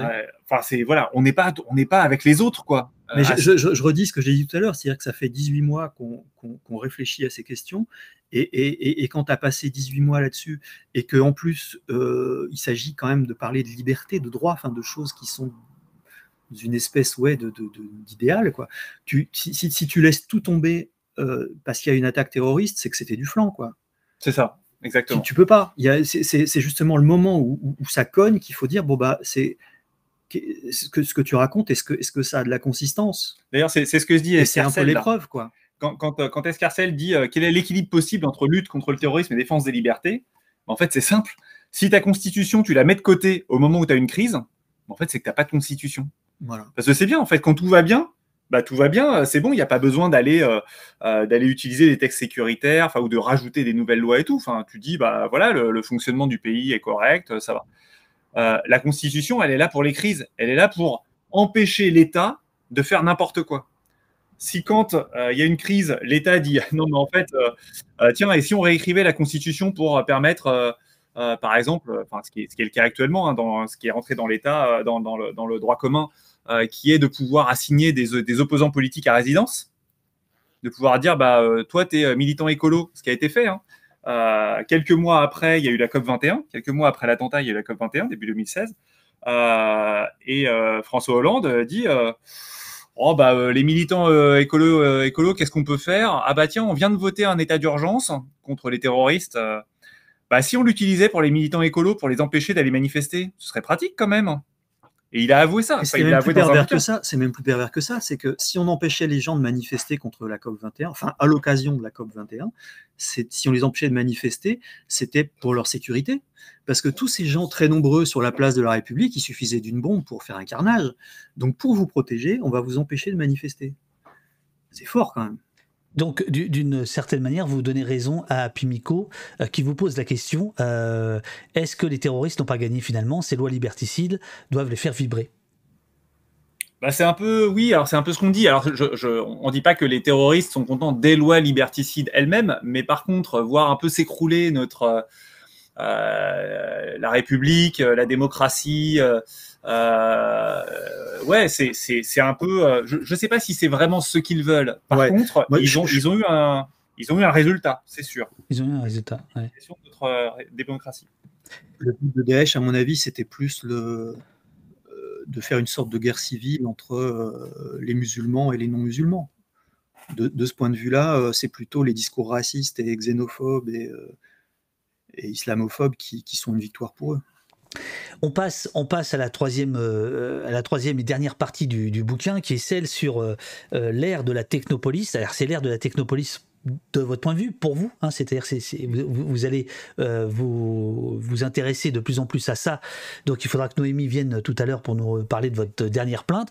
2018-2022. Euh, euh, alors il y a, la question du traçage publicitaire sur le web, la question des algorithmes administratifs, etc. Et puis il y a la question de la technopolis, c'est-à-dire comment la technologie de surveillance, tous azimuts, État, marchands, villes, municipalités, etc., se, met en place. Comment vous décidez euh, d'aller là-dedans? Alors, il faut, repartir un peu à l'origine de la Technopolis. Euh, au début des années 2000, euh, il y a tout un, toute une nouvelle, un nouveau pan de l'usage de la technologie dans la ville par les administrations qui s'appelle la Smart City. C'est l'idée qu'on va pouvoir piloter la ville politiquement à partir de la donnée. C'est, la donnée, c'est un peu un grand truc. Hein. Je rappelle, le début des années 2000, c'est euh, le nouvel or noir, c'est la donnée. C'est la donnée. Euh, et donc, bah, c'est pareil pour euh, l'administration. On dit, mais le nouveau truc, un peu comme c'est le métaverse aujourd'hui. Hein. le métaverse, c'est le truc de ouf. À l'époque, c'était, on va piloter la ville, c'est la smart city, ça va être génial. Vous allez voir, on va mettre des, capteurs dans les, les, poubelles, par exemple. Comme ça, on va pouvoir venir vider les poubelles au moment où il y aura besoin. Ah, ça va être génial. Et, en fait, euh, bah, finalement, ça a fait long feu. Euh, c'est-à-dire que bon, bah, faut tout équiper, c'est coûteux. Est-ce que vraiment ça sert à quelque chose On ne sait pas, machin. Mais par contre, euh, pendant ce temps-là, il y a tout un tas d'entreprises qui se sont mis sur le créneau. Absolument. en fait, il y a plein de budgets dans ces villes. ils décident plein de trucs eux-mêmes. Et puis, bah, la surveillance de l'espace urbain, bah, c'est bien gentil pour les poubelles. En fait, on peut surveiller les gens qui, par exemple, posent des poubelles n'importe où. Euh, qui font des trucs que bah, on n'aime pas euh, euh, faire la manche, ça, ça, on peut, on peut faire mettre des graffitis. Il faut arrêter de faire des graffitis, les gens. Voilà. Et donc, ils commencent Avec vos tags là. ils commencent à, voilà, à, proposer des outils de surveillance de l'espace urbain. Et ça monte. Il y, a, y, a tout un tas de choses qui montent. En particulier, sous Sarkozy, on, rappelle hein, qu'il il y a un budget du ministère de l'Intérieur qui est voté pour financer euh, la moitié jusqu'aux deux tiers de l'installation de vidéosurveillance. Euh, c'était euh, c'était dans, les années 90, hein, on avait commencé à installer des caméras de vidéosurveillance en France. D'ailleurs, le, parrain du fils de Sarkozy, à Levallois-Perret, avait commencé à. Ah, on touche pas à Balkany était en pointe dans le Balkano, Balkanu, un, je truc, sais un plus. truc comme ça, euh, avait commencé à installer des caméras de vidéosurveillance dans sa ville. Il était, euh, il était super fier et tout. Il montrait ses nouvelles caméras et tout. Ah oui, oui, je, me souviens bien. Je, faisais des papiers pour Libération avec le collectif euh, Souriez, vous êtes filmé. c'était génial. Ils faisaient les mecs. Mais c'était des débuts. Mais ça semblait. le combat semblait atteignable. Alors que là, le, problème, et c'est quand même ce qu'on sent dans les, dans les 70 pages euh, à peu près consacrées à ça, c'est que l'ennemi, l'ennemi Technopolis, il est quand même. Euh, il a des moyens considérables. Bah ouais, mais c'est l'histoire du, complexe militaro-industriel, c'est-à-dire que euh, ça, c'était un truc, c'est une notion aux États-Unis pour désigner la collusion entre une industrie de l'armement et un État qui a un budget militaire colossal, etc. C'est ça. Euh, le, le, truc de la, de la vidéosurveillance et de tout, de, tout, de tout ce qui l'enrobe de numérique aujourd'hui, c'est que c'est pour un, pour un État ou des collectivités locales, c'est génial parce que c'est mettre de l'argent dans un truc qui est à la fois le discours sécuritaire et ce qu'ils appellent la création d'emplois. C'est-à-dire, euh, je, vais, je vais soutenir des, entreprises qui vont recruter des gens pour... Euh, ou qui vont vendre du matériel, etc. Euh, c'est, je mets un investissement avec, avec deux conséquences. Euh, voilà. Donc pour des politiciens comme Sarkozy ou, même tous ceux qui ont suivi, hein, en réalité, euh, c'est, tout bénef. Mais c'est ce, c'est ce qu'on racontera dans la plainte, justement, c'est qu'on on revient un peu sur cette installation-là, qui normalement, chaque caméra doit être justifiée, euh, on, doit, on doit prouver qu'on en a besoin. Et en fait, cette, cette course à l'armement, euh, cette course à la surveillance finalement, euh, qui a explosé sous Sarkozy avec ce budget, c'est-à-dire que vous voulez installer une caméra, tac, il y a 50% du financement qui, qui, arrive du ministère de l'Intérieur, enfin de l'État.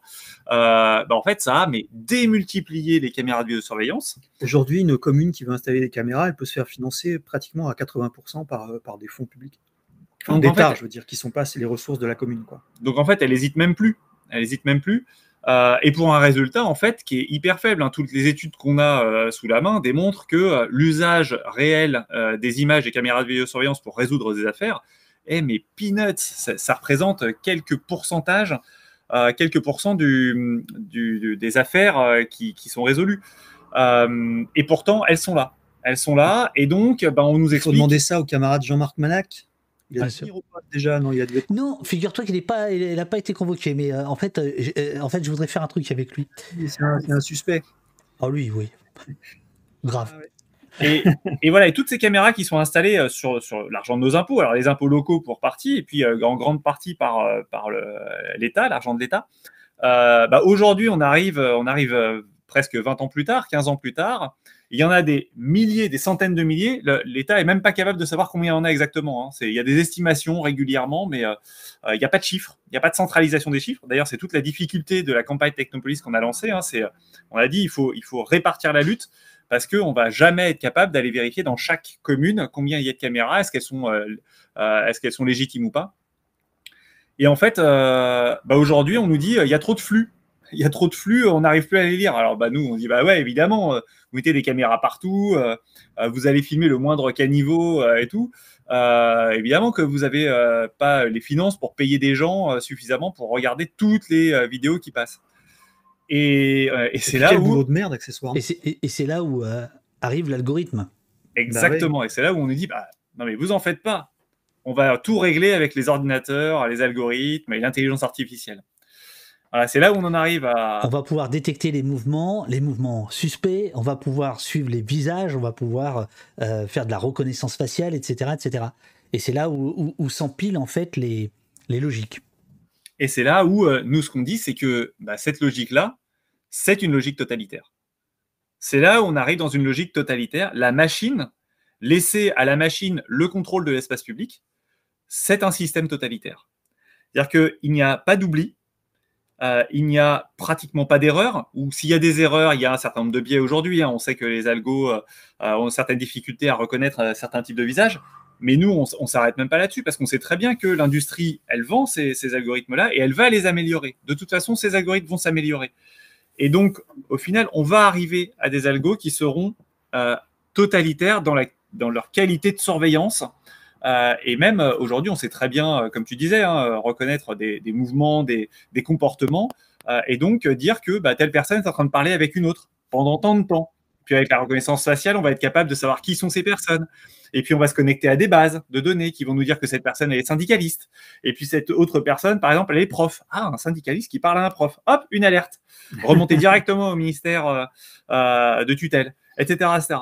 Et, ça, euh, bah, nous, de la même manière que dans les années, enfin, dans les années 2000, 2010, début des années 2010, on prévenait du risque de surveillance euh, qui avait à euh, laisser les États euh, faire ce qu'ils voulaient avec les réseaux, des boîtes noires, etc., bah, on prévient que si on laisse faire ça, en fait, on court au devant d'une grosse difficulté dans notre État, qui est par exemple hein, le listage en, en, un coup de cuillère à peau de tous les gens qui manifestent contre le gouvernement. Dans une rue, vous avez une manifestation, en un instant, l'ordinateur est capable de lister les gens et de les relier à leur numéro de carte d'identité, etc. Il n'y a aucun problème. Et c'est ça que, en fait, petit à petit, on en est arrivé à dire, mais ça, c'est totalement anormal euh, d'avoir une idéologie comme ça. Et on essaye de d'informer les politiques. On a beaucoup euh, discuté. On a eu même des, politiques qui sont engagés. Alors, euh, par exemple, la, la, la campagne locale à Marseille, on a eu l'équipe euh, de, l'équipe actuelle à la mairie de Marseille qui s'était engagée contre la surveillance. Il nous avait dit ouais, est-ce qu'on peut signer euh, et tout.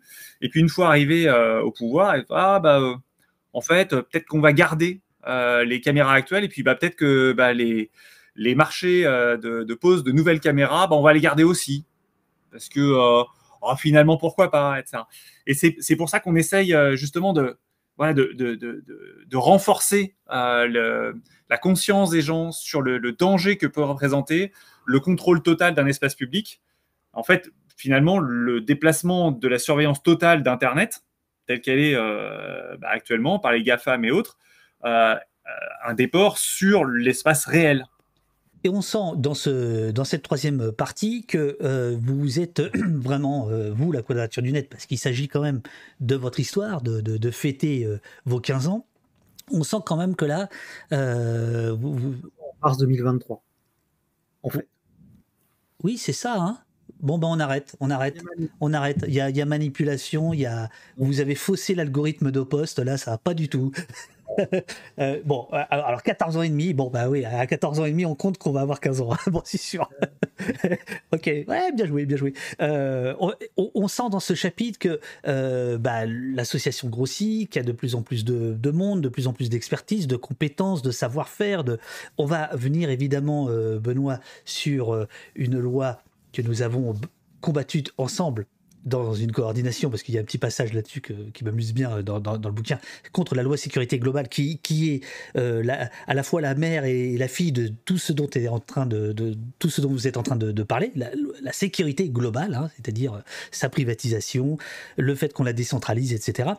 Euh, donc on sent ça, on, sent, on, sent cette, cette professionnalisation, et il y a des gens qui vous, qui vous le reprochent un petit peu. Alors ça c'est pas dans le c'est pas dans le c'est pas dans le bouquin. Euh, c'est euh, notamment les gens de pièces et main d'œuvre du côté de, de, Grenoble qui ont qui ont publié euh, un papier que je vais que je vais mettre à, l'écran. alors attends, attends, attends, je le mets à l'écran, je fais ça le mieux possible. ça c'est la caméra machin. Alors là vous vous redressez parce qu'effectivement c'est un papier qui est, qui, est, qui est, pas cool, qui est pas qui est, pas très sympa. Euh, mais je trouve que c'est intéressant qu'on en parle. Donc, euh, Pièce et Main-d'œuvre, ce sont des gens de, de, Grenoble qui, depuis très longtemps, euh, euh, très très très longtemps euh, se, battent contre la technologie, on pourrait dire. Ça pouvait être le, euh, contre le nucléaire dans les années 70, contre les nanotechnologies, etc. et ils ont écrit un, texte qui s'appelle L'escroquerie du citoyennisme numérique Technopolis et qui s'en prend, qui prend à vous en, en disant, si, je, si je comprends bien, qu'il y a, que vous ne connaissez pas la police, que vous, que vous réduisez la technopolis à la Smart City et que euh, ça pose un problème. Et ils évoquent aussi d'ailleurs le financement dont on parlait tout à l'heure par, par Soros. Ce texte-là, chacun pourra aller le, lire. Je, le mets à votre, devant vous bah, pour que vous puissiez y répondre en fait. Ouais, ouais. Alors, bah, je ne sais pas si on veut y répondre réellement.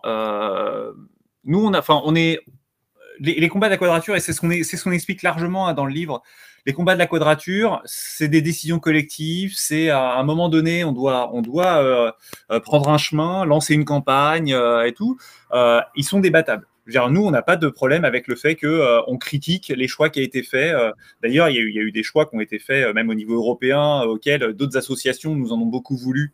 quand, par exemple, on a, on a dû choisir entre le droit d'auteur et le terrorisme ça a été, euh, il y, a eu des, choix vraiment euh, violents et des, combats violents. Nous, on n'a pas de problème avec les débats et les critiques qu'il peut y avoir. Euh, par contre, il faut que ce soit bien fait. C'est-à-dire, faut pas, faut prendre des, vrais arguments, avoir des vrais débats. Et moi, je suis désolé, mais le, texte de pièces et main d'œuvre, on a été nombreux à le lire et à en rester un peu, rester un peu sur notre fin. C'est-à-dire que, bah, en fait, c'est pas bien argumenté. Euh, ils prennent des, citations euh, qui ont été faites il y a des années euh, sans réellement expliquer que bah, l'association elle a changé, les gens sont pas les mêmes, les combats sont plus les mêmes, le contexte n'est plus le même. donc il y, a vraiment un problème d'écriture et d'argumentation dans ce texte. et puis et puis bon ça, ça, nous a beaucoup fait rigoler aussi le passage sur où il nous explique ce que c'est que la technopolis. Parce qu'en fait, la Technopolis, euh, bah, c'est nous qui l'avons, enfin, c'est nous qui avons monté euh, le, euh, le, le, principe, le concept, la, le concept la campagne. c'est nous qui expliquons comment, comment, voilà, comment elle est, mise, elle est mise en œuvre. Donc, aller nous expliquer ce que c'est que la Technopolis, c'était un peu drôle. et puis. et puis après, ils peuvent. alors, il y a, y, a, bon, y, a, y a, tout un tas de positionnements politiques hein, de, de, de, PMO qui est largement, qui est largement discutable. Euh, enfin, il y, a des gens qui le connaissent apparemment dans le, dans le chat parce que j'ai vu passer des, informations euh, dessus, euh, qui font qu'aussi on, Alors, alors si, tu veux, je, ne les connais pas, hein, mais bon, ils, ils sont pas là à, leur tour pour se défendre. Alors c'est un peu, c'est un, peu complexe. Et mais c'est-à-dire que je pense pas que ce soit utile qu'on en fasse une affaire personnelle. mais moi, j'ai lu ça, j'ai eu de la peine pour vous en fait. Tu vois, je, ça m'a ça, m'a fait de la peine et ça m'a aussi fait de la peine. Mais en, restons sur un truc politique. Hein, euh, euh, tu vois, c'est-à-dire, je me suis dit, merde, si si sur le flanc gauche, parce que c'est comme ça que je le lis en fait, hein, si sur le flanc très à gauche, de gauche, de gauche, de gauche, euh, il y a ce genre de critique, pour vous, ça doit être dur. Et, cette dureté, j'aimerais, la comprendre. Benoît, oui et non, parce que moi c'est pareil, j'ai lu le texte, alors je connaissais un peu Pièce et main d'œuvre comme un mouvement anti-tech, un peu ludite, enfin vraiment très technocritique. Euh, j'avoue que mentalement, c'est un groupe auquel j'avais jamais donné beaucoup d'importance, euh, peut-être à tort, je sais pas. Ils ont eu une importance militante, je pense, à un moment, euh, etc. Mais on m'a toujours présenté le truc comme étant aussi entaché de tout un tas de défauts. Enfin, c'est des gens qui sont très ennemis du transhumanisme, ce qui me paraît tout à fait légitime, mais qui poussent le, la critique du truc jusqu'à avoir une espèce de conservatisme euh, bon, voilà. alors, je me fais reprendre dans le chat. J'ai une idée de, PMO qui il y a 10 ans, j'avais pas lu depuis ce texte-là. Donc, je sais pas, tu. Non, mais non, euh, oublions, allez, oublions le texte. Oublions le texte. Ce texte débaroule et franchement, j'ai pas compris d'où ça venait, ni à quoi, ni quel était le but du truc. En gros, il nous casse la gueule. En, donc déjà, je vois pas l'intérêt, comme si on les gênait ou si on était des ennemis, ce que je trouve complètement absurde. Et, euh, en sortant des arguments dont pas un seul n'est vrai. Donc c'est quand même très embêtant. Alors oublions, oublions, oublions, oublions, oublions. Euh, mais n'empêche que ce texte a circulé et c'était, ça me semblait bien de, le montrer on a choisi de ne pas y répondre parce qu'on ne voyait, pas l'intérêt du truc. Euh, il n'y a, pas de discussion possible. C'est euh, en gros, vous êtes des cons. Bon, bah super, merci, au revoir. Et, euh, et alors, et alors là, je, m'adresse donc à deux, deux, des quatre biographes de, de la quadrature du net. Qui... du coup, il y a, notre campagne Technopolis, c'est une action qu'on a lancée, mais qui se veut décentralisée, collective, etc., et qui agrège tout un tas de, de groupes locaux, d'actions locales, puisqu'il s'agit de lutter contre la surveillance dans les communes. Donc il y a plein d'initiatives locales qui, qui, font partie un peu de cette galaxie-là, cette nébuleuse plutôt. Et il y a un groupe local dans l'Aveyron ou le Tarn, je sais plus, qui a écrit un texte en réponse à PMO en disant mais qu'est-ce que vous racontez La quadrature, c'est pas ce que vous dites. la campagne Technopolis, c'est pas non plus ce que vous dites. En gros, moi, ça m'a fait plaisir parce que c'est d'autres gens que nous, mais qui nous connaissent et qui disent mais vous racontez n'importe quoi. Au-delà de ça, et, euh, au-delà de ça, si tu veux, ce que, ce que je voulais aborder en vous présentant ce texte-là, c'était la question de euh, du notre engagement et notre action politique.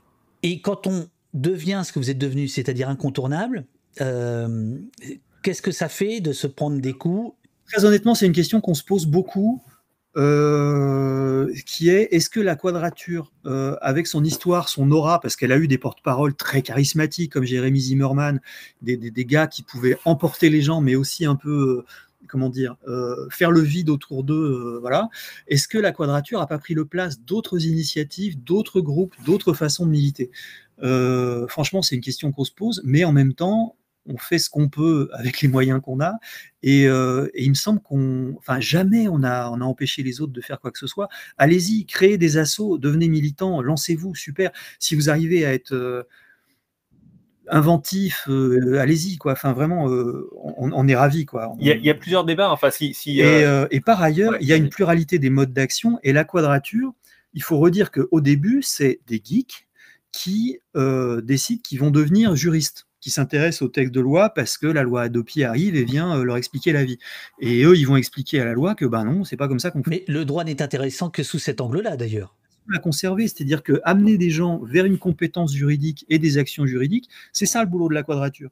Nous, on n'est pas là pour scier les mâts des caméras ou, euh, ou balancer des cailloux sur les flics. Si on le fait, c'est à titre privé. C'est pas le rôle de l'assaut. Euh, et, que PMO vienne nous dire vous êtes des mous, je rigole. Enfin, euh, non, on fait le taf de la quadrature. Ça n'empêche pas que par ailleurs, on puisse être anarchiste, militant dans d'autres groupes, euh, d'autres assauts. mais, en même temps, je, moi je trouve que votre, votre position, et c'est pour ça qu'elle est très belle, c'est qu'elle est délicate. C'est-à-dire c'est très difficile de lutter contre la technologie quand on est soi-même un geek.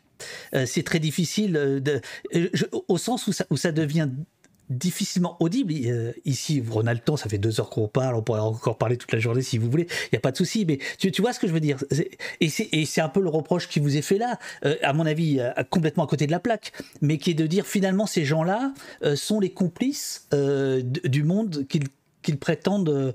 Euh... d'un truc, ouais, bien sûr. Mais alors, regarde, euh, on, va, on, va, on, va, on va oublier ça, on va passer sur deux combats. L'un victorieux, l'un que vous êtes en train de mener. Donc là, on va être dans le dans le dans l'énergique, etc. Le victorieux, c'est. Noémie, pour parler de la plainte, non? Euh, euh, Alors, Noémie, juste après, parce que d'abord, il y a la loi sécurité globale. Désolé. Ah, la loi sécurité globale. c'est vous qui avez choisi d'être deux gars, hein, c'est pas moi. Hein. Même les, quatre auteurs. Ben oui, c'est ça, c'est ça. On est venu pour parler du bouquin, nous. Mais, Bien sûr, mais, ah, on, va parler de la plainte après parce qu'évidemment c'est c'est lié au dernier chapitre et puis c'est vraiment ce sur quoi vous êtes en, ce moment. Mais d'abord il y a la loi sécurité globale euh, que, euh, que vous allez euh, combattre. vous allez participer à la coordination nationale contre la loi sécurité globale. Alors, euh, Mathieu, je sais de sources sûres, puisque c'est ton camarade de jeu qui est juste à côté de toi qui t'a dénoncé, je sais que c'est toi qui as écrit ce passage. et j'ai beaucoup aimé parce qu'il est tout à fait juste. Nous sommes page 236, nous sommes en, en, 2000, euh, fin 2020, début 2021. Les tracts que nous distribuons à chaque manif le rappellent aussi, et tout le rôle capital de Benoît sera de rappeler sans répit aux autres acteurs du mouvement que la loi ne se résume pas à son article 24, qui était l'article qui prétendait euh, empêcher la diffusion d'images malveillantes. En action. C'est alors notre plus grande crainte que le gouvernement ait introduit l'article 24 comme un chiffon rouge pour détourner l'attention de tous les autres pièges cachés dans le texte et que l'article soit vite supprimé pour apaiser les journalistes et enterrer la contestation. Nous savons que sans l'appui de la Corporation des journalistes et de la Caisse de résonance des médias, même la lutte contre les drones, qui était un, autre article euh, rajouté à in extremis à cette loi, n'aura pas la même audience. Heureusement, la mayonnaise prend. Chaque pancarte sur la vidéosurveillance et les drones brandis pendant les manifestations contre l'article 24 est une victoire et une joie pour nous, etc. Benoît, Oui. peux-tu dire à tous ceux qui nous écoutent combien c'était chiant les syndicats de journalistes hein, quand on était dans cette coordination ils voulaient entendre parler que de l'article 24 c'est le moment ou jamais vas-y balance Non, mais c'est, c'est la- En fait, effectivement, j'ai été le porte-parole de la quadrature euh, auprès de la coordination euh, Stop la sécurité globale. Et, euh, et j'étais la première fois que j'ai participé à une, à une réunion sur Zoom, il faut le dire, euh, avec 80 journalistes euh, qui étaient là. euh, c'est ça, on était, on était 80-90 sur le. et le pire n'était pas celui qui représentait le Figaro Non. Qui- tu te souviens comme il était, il était pas mal lui? Non, il était plutôt très sympa. ouais ouais, Non, non, non, euh, on va pas dénoncer, on va pas balancer celui qui. Ouais, non, lui, non, non, lui, euh, respect Il faut les sortir de là, les pauvres. Et ça. euh, tu voudrais qu'il fasse un François à la euh, journal sans, sans journaliste. Euh, non, et alors moi, je- j'étais hyper impressionné euh, par toute cette quantité de gens. Je savais pas si je prenais la parole. euh, j'étais pas journaliste. Est-ce que j'avais, est-ce que j'étais légitime à parler et tout? C'était. euh, Et puis à un moment, je dis bon, quand même, euh, quand même, faut- bonjour. Est-ce que euh, je suis à Quadrature du Net? Euh, je voudrais rappeler euh, juste euh, l'article 24. Il n'y a pas que ça dans la loi. euh, il faudrait s'intéresser. Enfin, faudrait se- s'inquiéter des autres aussi. Et alors là, je me suis fait reprendre direct. Ah, mais qu'est-ce que tu crois Qu'est-ce que tu crois on, on, on, on parle pas que de ça et tout. Bah, si, un peu, en fait, La depuis le début. Ouais, ouais, c'était c'était marrant. Effectivement, aller, aller rappeler, re- remettre la petite pique. euh, bah, vous savez qu'il y a les drones aussi euh, qui sont autorisés, qui vont pouvoir surveiller. euh. ouais, c'était c'était assez marrant. euh. Je pense que je pense qu'on a. tu avais quand même quelques relais Benoît Ouais, ouais, il y avait des relais. Non, non. c'était. tu avais quand même quelques mais effectivement c'était il y a eu une tension et d'ailleurs on peut Après, ouais. on, on- on peut dire que la coordination, euh, euh, une fois que l'article 24 a été retiré, en effet, alors qu'en fait il est passé et on n'a pas fait gaffe parce qu'on était épuisé, parce qu'on était fatigué, pour plein de raisons, il est repassé finalement d'une autre manière euh, dans, dans la loi séparatisme. Euh, euh, mais effectivement, une fois que l'article 24 avait été retiré, finalement cette coordination, bah, c'est un peu effiloché parce que bon, mais n'empêche. Tout ça, c'est fin 2019, début 2020, et que en mars 2020, il y a eu, je sais pas si vous en rappelez, deux trois événements de type confinement. Donc ça, ça a bien arrêté les choses aussi. ça a arrêté les choses et, et à ce moment-là, il y avait d'autres combats à mener sur la liberté, etc. Mais n'empêche que ça fait partie, euh, c'est euh, c'est vers la fin du bouquin, ça fait partie des victoires euh, auxquelles vous avez participé, contribué, etc. Donc c'était chouette de, de, de finir là-dessus avant d'appeler Noémie. Voilà. Mais est- est-ce que sur le bouquin, vous avez autre chose à dire, les amis, ou pas? Sinon, pendant que Noémie arrive, il y a Joseph Mar- Maritime qui demandait à 9h32 c'est quand c'est les apéros? J'habite juste à côté de la quadra et j'adorerais participer. Non? J'ai dit une connerie, c'est pas le 13 octobre. Le 14 octobre, pardon. C'est un vendredi. Vendredi 14 octobre. 115 rue de Ménilmontant, dans le 20e arrondissement. Ça monte un peu. Ça fait les cuisses. Bien, Station Vélib à 100 mètres. bien. Et un arrêt de bus juste en face. Et, et- et le Vélib, il n'y a pas un truc euh, techno, euh, techno, euh, techno chiant, non? Techno chiant, euh, On sait qui a pris le Vélib et tout ça, non? ça marche pas bien surtout. Mais ça, c'est un autre, c'est un autre sujet. Bah, vaut mieux un Vélib qu'un SUV, non? Alors, le 15 ou le, le 15 ou le 14 octobre? Le 14 Le 14, très bien. octobre, c'est dans les locaux de la Quadrature du Net, rue Ménilmontant. On a un très joli faux plafond. Voilà, donc euh, on, peut, on peut vous faire découvrir un peu. hein. Ça, c'est les Mais bureaux. c'est beaucoup mieux que la fois d'avant. Ouais, Ah oui. ouais, ouais. Vous avez repas ou qu'est-ce qui se passe? Non, non, on a déménagé. Ah, c'est ça Et il y a Ouais, ouais, un ouais. an et demi. Non, un an et six. on c'est a un- il y a un an et déménagé demi. en février 2020, C'est ça. juste avant de d'aller habiter chez nous. Oh, dis donc, il y a un marché qui s'ouvre à nous tous, là. Euh, c'est Flamey qui nous dit le, s- le s- euh, SUV Lib. Il y avait- oui. Euh, qu'est-ce que qu'est-ce qu'on qu'est-ce qu'on racontait? Je ne sais plus. Euh, on, attendait Noémie, en fait. Voilà, c'est ça. Je vais céder ma place. Si- ben, et merci, merci beaucoup. Il y a- elle vient avec sa, sa chaise. Il y a- il y a- Ah bah viens, oui, viens avec ta chaise, voilà, ouais, ouais. Ah, voilà. On peut enfin commencer l'émission, parce que franchement, euh, ah, les, deux, les deux Lascar, là. Il y a Pinko Saïcho là qui était, qui était à l'hydre aux mille têtes. C'était ma première librairie. que j'ai faite, la première présentation du livre dans une librairie. À Marseille. C'était à Marseille. C'était impressionnant parce que c'était la première fois que, que j'allais parler du bouquin et c'était assez cool.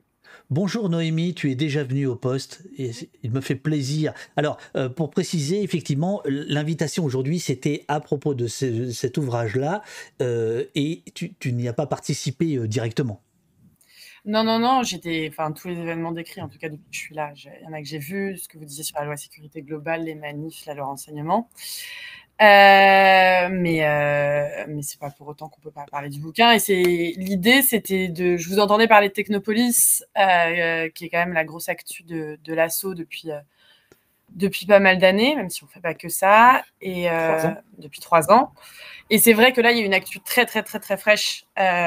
Oui, c'est-à-dire que, bon, maintenant, les, les souvenirs de, de, tonton Benoît et tonton Mathieu, bon, c'est bien, mais maintenant, passons à l'action. Noémie, on t'écoute commence à faire quelques années que tu es là quand même. Ça fait 5 ans que je suis là. Ça fait 5 ans qu'elle est là. Ouais, mais quelle, lumière. Il y a plus jeune, il y a plus jeune que moi, clairement. Alors, vas-y.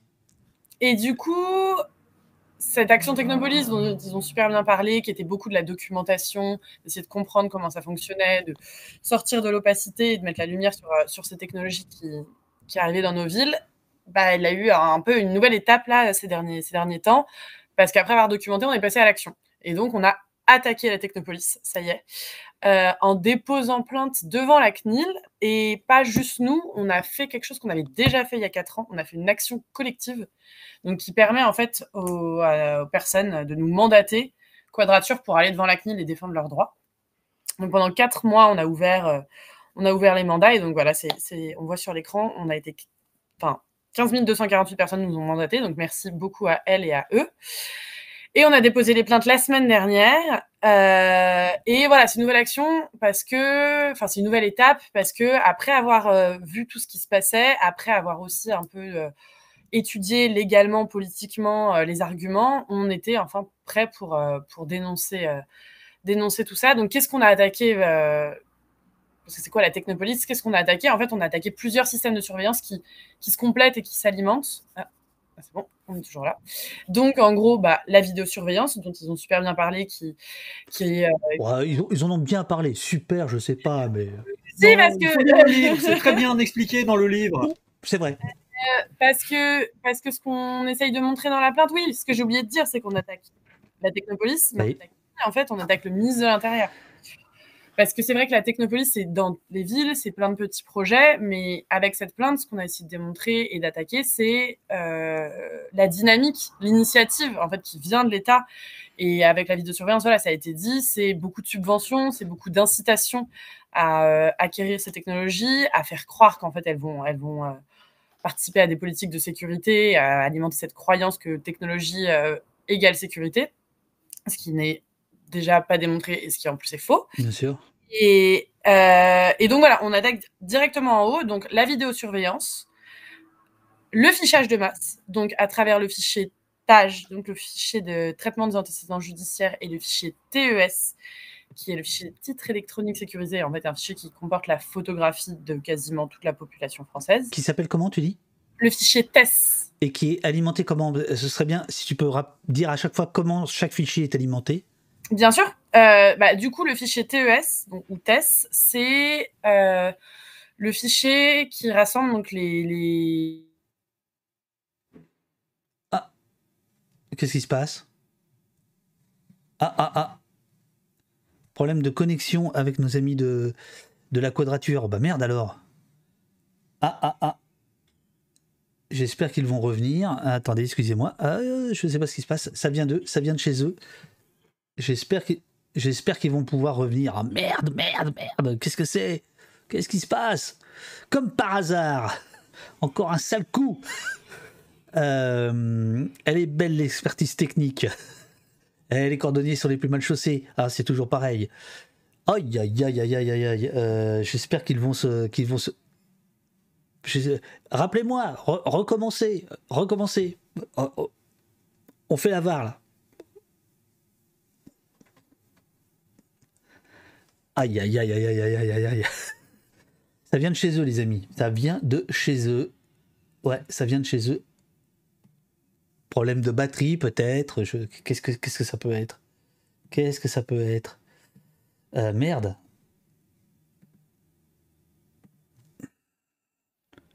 Qu'est-ce que ça peut être? Antoine, pas ce qui me retient de lui foutre la bécane dans la gueule. Le règlement, Belmont. Tout simplement le règlement. Bon, j'espère qu'ils vont, qu'ils vont pouvoir revenir. Merde. Euh, je, les, je les attends. Je, je les attends. Attendez, je regarde s'ils m'envoient un petit message ailleurs. Euh, alors, euh, pour l'instant, non. Attendez, un petit peu de. Je, je suis désolée. Est-ce qu'on pourra couper cette partie? J'ai vraiment pas compris cette question. opinions. Alors, on peut pas couper parce que c'est c'est pas possible. Euh, Alors, je leur envoie un petit message. Vous pouvez vous reconnecter. Ah, ça y est, ils arrivent, ils arrivent. Ils arrivent, ils arrivent. Hein. Euh, C'est bon? alors, vous, votre truc, vous, La DGSI qui a coupé un câble. vous, votre truc, c'est pas la technologie, là. C'est cool. On. Là. Là, dans le chat, euh, ça vous, ça vous taille. Hein. Ouais, bon, c'est mérité. Voilà, vous avez perdu des dons, là. hein. Je vous le dis tout de suite. Non, non, Justement, il nous faut des dons parce que la prise électrique, là, c'est une vieille prise, il faut la remplacer. Ouais, ouais, ouais. Et il fallait appuyer jusqu'au bout du bouton. Tu sais que l'autre jour, on a fait une émission, bah, c'était dimanche, avec euh, Reflet, on en a fait plusieurs et, et dimanche.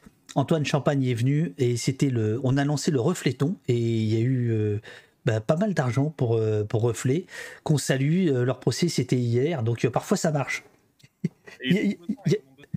Voilà. Alors, Noémie, euh, on, on- on- on parlait de l'alimentation des fichiers, voilà. C'est ça.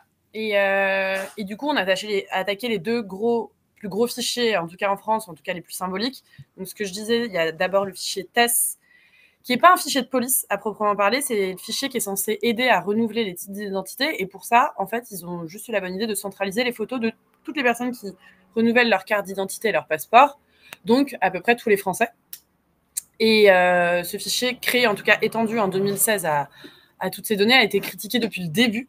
Parce que centraliser des données aussi sensibles, il y a aussi les empreintes digitales, c'est problématique en soi. Il y a énormément de risques de dévoiement, de détournement. Euh, même la CNIL, en fait, depuis le début, euh, critique euh, ce choix technique et qui, pour nous, est très dangereux. Et surtout, il y a la reconnaissance faciale qui plane au-dessus. On ne voit pas d'autres utilités. Pourquoi centraliser autant de photos, si ce n'est à terme de l'utiliser pour la reconnaissance faciale? Et d'ailleurs, le décret qui instaure ce, fichier prévoit d'autres utilités que juste le renouvellement de passeport et notamment le, avec quelques garanties, mais qui ne sont pas du tout assez parfaites, euh, il peut être utilisé par certains euh, policiers pour, euh, des finalités et des services de renseignement. Donc, on attaque ce fichier TES qu'on avait déjà attaqué devant le Conseil d'État il y a quelques années, mais là, on retourne devant la CNIL pour lui demander d'aller un peu regarder ce qui se passe. À côté, on attaque le fichier TAGE, donc le fichier de traitement des antécédents judiciaires, qui est bien connu et qui comporte les données de toute personne euh, qui a eu euh, affaire à la police, donc en lien avec une procédure judiciaire. Donc, elle a été portée plainte, qu'elle ait été poursuivie, qu'elle ait été relaxée. Qu'elle ait été victime ou, ou euh, présumée, enfin euh, oui, pas victime ou. Voilà, de, de toute personne. euh, et, et voilà, et en plus, normalement, même quand on est relaxé, on a- la, la fiche est censée être, euh, est censée être corrigée. C'est des petites fiches euh, qu'agitent euh, les syndicats de police euh, pour dire que le, le, le passager arrière qui, euh, qui est mort, euh, connu des services. euh, voilà, fait des. Voilà. Ils font ça. Ouais. Effectivement, C'est-à-dire c'est un casier judiciaire bis en fait. Exactement, et c'est ce qu'on dénonce dans la plainte. En fait, ce fichier, euh, déjà, en fait, à la base, il y avait deux fichiers, un pour la gendarmerie, un pour euh, la police nationale, et ça a été fusionné en 2012 pour créer le TAGE. Et euh, déjà, au moment de la fusion, la CNIL, elle avait regardé, il y avait plein de fiches qui n'avaient rien à voir, et elle avait demandé un gros nettoyage. euh, on ne sait pas si ça a été fait. Et depuis 2012 et sa création, ce fichier est parti. Enfin voilà, il n'y a plus aucun contrôle, ils l'utilisent pour tout et n'importe quoi. Ils mettent ils mettent des données, en fait, aussi, on ne sait pas forcément si elles ont un, lien avec la procédure judiciaire. Et il y a aujourd'hui, enfin, le dernier chiffre qu'on a, c'est à peu près 19 millions de fiches. Il a quelques années, ce chiffre, donc il a pu augmenter. Donc ça veut dire à peu près 20% de la population française. Donc on demande deux choses à la CNIL. On demande d'aller voir, donc, à quel point c'est le bordel, d'aller sanctionner. Et en fait, l'autre truc hyper euh, crucial avec le TAGE, c'est qu'au moment de sa création, il y a une petite ligne dans le décret qui prévoit que l'image, donc la photo des personnes, parce que toutes les personnes mises en cause, pas les, victimes, mais toutes les personnes mises en cause, donc comme j'ai dit, c'est déjà un foutoir sans nom, ont leur photo dans le TAGE. Et donc la petite ligne dans le décret prévoit que cette photo peut être utilisée à des fins de reconnaissance faciale. Donc aujourd'hui, la reconnaissance faciale, elle est elle est possible en France et elle est utilisée des milliers de fois par jour. Car depuis quelques années, en fait, on, pareil, on a des chiffres. Euh, la technologie, elle marche. C'est un outil interne à la gendarmerie et à la police. Et c'est à peu près 500 000 utilisations par la police et 100 000 par la gendarmerie. Donc, on avait calculé chaque année. Donc, ça fait à peu près 1600 fois. on sent le comptable à côté. Ouais. Opération. Et voilà, donc en fait, dire que la reconnaissance faciale, c'est en Chine, c'est pas vrai. En fait, c'est utilisé plein de fois par jour à travers ce fichier TAGE et en toute illégalité. Et ça, c'est un autre gros aspect de la plainte on demande à la CNIL d'aller voir aussi ce qui se passe, de dire que c'est illégal, que c'est absolument pas proportionné, que ça porte atteinte au droit à la vie privée. Parce que c'est pas pour rien qu'on attaque tous ces systèmes de surveillance, c'est que la reconnaissance faciale, elle n'est possible que parce qu'il y a énormément de sources d'images via la vidéosurveillance. En fait, c'est, ils vont avoir une image sortie d'un flux de vidéosurveillance, ils vont comparer avec les photos qui sont déjà dans le TAGE. Donc en fait, le fait d'avoir un méga fichier permet ensuite de faire de l'identification sur la vidéosurveillance. Donc la surveillance de masse, c'est comme ça que ça marche. En fait, il n'y a pas l'un sans l'autre. Donc, et, alors, les 15 248 personnes qui vous font confiance, hein, qui vous ont donné euh, mandat, euh, alimentent quel fichier? Alors ça, c'est sûr que a priori, il y a la plupart qui sont dans le fichier TES. Oui. Parce que alors, oui, non, non, pour, pardon. Non, non, mais je veux dire, vous, vous je veux dire, quel est le risque Quel est le risque de ah transmis à la CNIL ouais. Voilà. Et, et qu'à la CNIL, et ça, on a la CNIL, elle garde ça que pour elle. Euh, ça parce qu'on a, on a déjà eu la question. À aucun moment, euh, ça va être transmis à la police. Il euh, y, y, a toutes ces personnes qui, ont, qui, ont, qui sont fichées et qui demandent et qui portent plainte. Ça, c'est vraiment, en fait, c'est, elles nous représentent en tant que personnes concernées par un traitement de données, et nous, on va porter leur voix. Donc ces personnes, elles peuvent être dans le TAGE, elles peuvent être dans le test. Et en tout cas, ce qui est assez sûr, c'est qu'elles ont dû être au moins une fois dans leur vie filmées par une caméra de vidéosurveillance. Donc c'est parce qu'elles sont concernées par ces trois traitements euh, que euh, qu'on peut euh, ensuite aller porter leur voix devant, devant la CNIL. On voit de plus en plus de, de, policiers ou de gendarmes qui prennent en photo des manifestants avec des, des téléphones. de quoi il s'agit? Et eh ben ça, justement, on l'a mis dans notre plainte parce que légalement, en fait, ils n'ont absolument pas le droit. Donc, ce qu'on a dit, c'est que, en fait, si on prend en photo quelqu'un, quel est l'autre euh, l'autre but que d'alimenter un fichier pour ensuite faire de la reconnaissance sociale? Donc, on a bien documenté ça, à nouveau, parce que la CNIL, donc, pour rappel, ceux qui ne connaissent pas, c'est le gendarme, un peu, c'est l'autorité de protection des données, et elle a des pouvoirs de contrôle, en fait. Celle qui peut aller voir et dire c'est légal, c'est pas légal.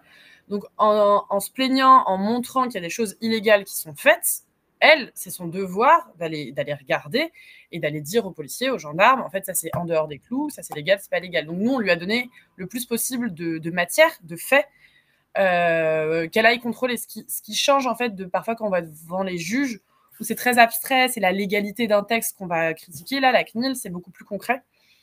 Donc, euh, on, a, essayé de lui donner voilà, des témoignages de, des, policiers qui prennent en photo les personnes, mais aussi on a beaucoup entendu parler des policiers qui prennent en photo des cartes d'identité. Et ça, à nouveau, c'est en dehors des clous. Et qu'est-ce qu'ils vont en faire?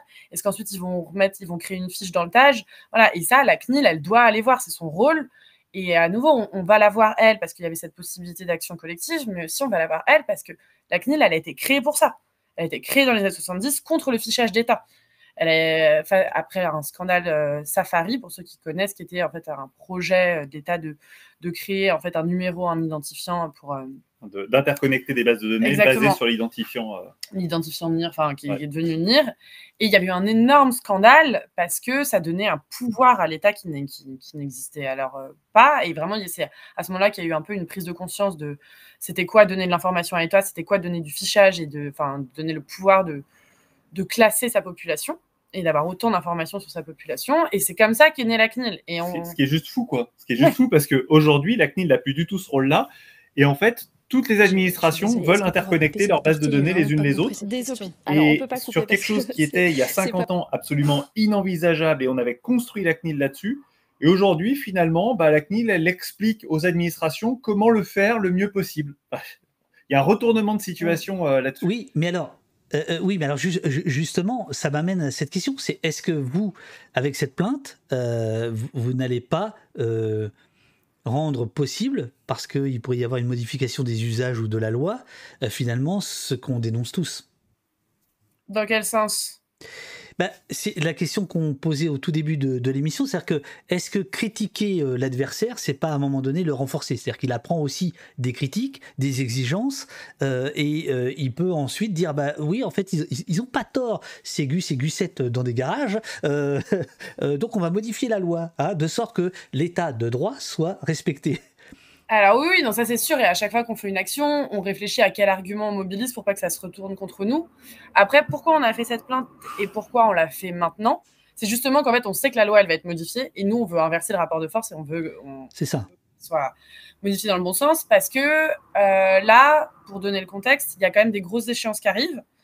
Euh, au niveau européen, il y a un règlement sur l'intelligence artificielle qui est en train d'être euh, débattu et qui donc euh, s'occupe des, questions de reconnaissance faciale et de, je sais pas si vous en avez parlé, de vidéosurveillance algorithmique, qui est aussi inclus un peu dans notre plainte, qui est en fait la nouvelle étape de, cette vidéosurveillance de masse qui vise à, introduire sur ces caméras des logiciels qui euh, supposément euh, pourraient détecter des anomalies, des comportements suspects, enfin tout un tas de, prétextes qui en fait visent juste à à nouveau euh, euh, viser une certaine partie de la population et sous couvert que la technologie euh, permettrait de mieux faire le travail que les humains.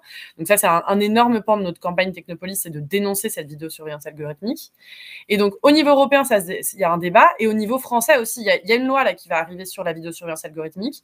Il y a tous les promoteurs, tous les... Qui va arriver quand? Tu, tu... Qui font pression auprès de la CNIL, auprès des décideurs, pour euh, légaliser ces pratiques qui, pour nous, on l'a déjà dit plusieurs fois, sont totalement illégales si on applique le droit qui, existe aujourd'hui. Et aussi, ouais, dernière échéance, c'est les JO. Les JO de 2024 qui sont annoncés pareil comme un laboratoire d'expérimentation, de promotion des entreprises françaises, des, des, des, plus grandes technologies de surveillance. Et voilà, nous on a tout ça qui arrive là dans l'année et on voulait agir avant, on voulait déjà faire parler de ces sujets. On voulait en fait aussi euh, dénoncer le laisser-faire du ministère de l'Intérieur, parce que voilà, il y a l'incitation, mais il y a le laisser-faire de toutes ces pratiques illégales, et il fallait le faire maintenant, euh, histoire de voilà peser avant et de un peu prendre le contre-pied de, tout, de toutes ces volontés de changer le droit, justement pas, pas dans la manière euh, qu'on voulait. Donc c'est un peu il y a à la fois l'aboutissement de Technopolis et l'urgence aussi d'agir avant qu'il soit trop tard. Est-ce que parmi euh, ceux qui discutent la question nous fait reboucler sur ce qu'on sur la question de tout à l'heure sur oh, tu sais c'est un procédé classique mais qui est toujours efficace hein, l'effet de bouclage. Même en programmation c'est un truc ça marche bien. Et alors non non mais c'est cette idée de, de, de, des moyens d'action et de voilà. Est-ce que oui effectivement on n'en vient pas à, à, améliorer la loi et donc à s'enfermer euh, nous-mêmes dans, dans, dans, ce qu'on dénonce euh, oui et non, parce que on en revient à la formule tout à l'heure, c'est-à-dire qu'on on fait augmenter le coût politique des décisions.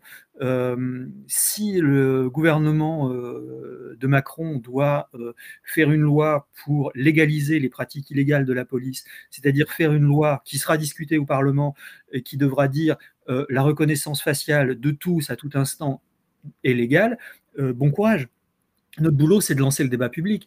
Euh, le jour où il y aura un débat public sur la reconnaissance faciale dans les rues, euh, oui ou non, euh, ça va swinguer. Euh, c'est pas, c'est pas du tout un combat. Est-ce que tu crains pas? Ah oui. Non, je pense pas. Je pense pas. Ça, enfin. Évidemment, il y aura toute la doxa le péniste qui va jusqu'à LR et à l'aile droite des macronistes qui va. Ouais, enfin, c'est, elle, elle, elle, elle, est massivement majoritaire quand même.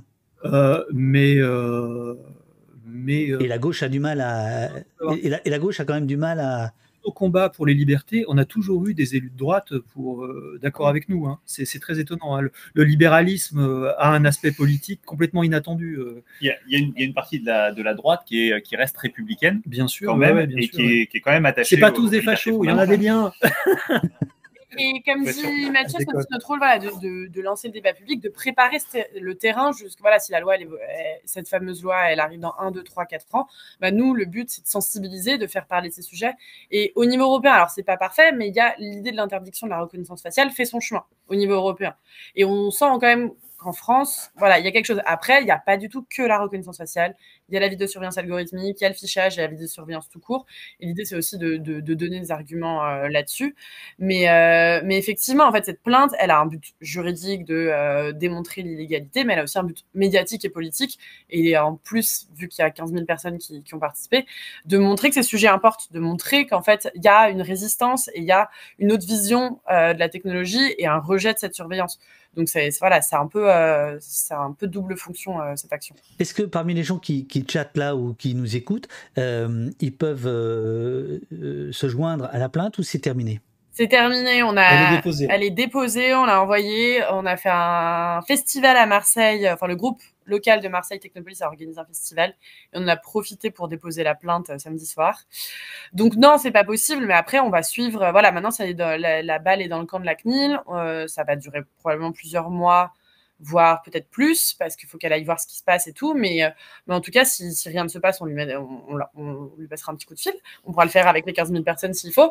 Euh, mais donc, les- les- Il faudra maintenir la pression. hein. Et comme je l'ai dit, il y a, là, il y a une, il y a une mission d'information, puis une loi qui arrive pour 2023 sur cette fameuse, euh, sur les usages de la vidéosurveillance, nouveaux usages de la vidéosurveillance. Donc ça veut dire la vidéosurveillance algorithmique. Et là, il y a un rapport de force à inverser parce que parce qu'aujourd'hui, déjà, il y a peu de gens qui savent que ça existe, et, euh, et les seuls qui mettent la pression, bah, c'est les, les collectivités locales qui en veulent et les entreprises qui fournissent ces outils. Donc là, on va avoir besoin de mobilisation, on va avoir besoin de euh, montrer à nouveau ce, rejet et, et surtout à quel point ces, outils se sont déployés ces dernières années en toute illégalité. Et tu disais, euh, David, euh, qu'il y avait un risque peut-être de, renforcer, euh, de renforcer la, la position des administrations euh, et autres si, si on, on se mobilisait contre certains sujets. Euh, Je pense par exemple au drone, tu vois, que, que vous avez combattu avec euh, vaillance, mais n'empêche que Darmanin arrive à ses fins. Au fond, il arrive à, à, à rendre euh, légal ce que le- le- l'Allemand a fait pendant des années illégalement. hein.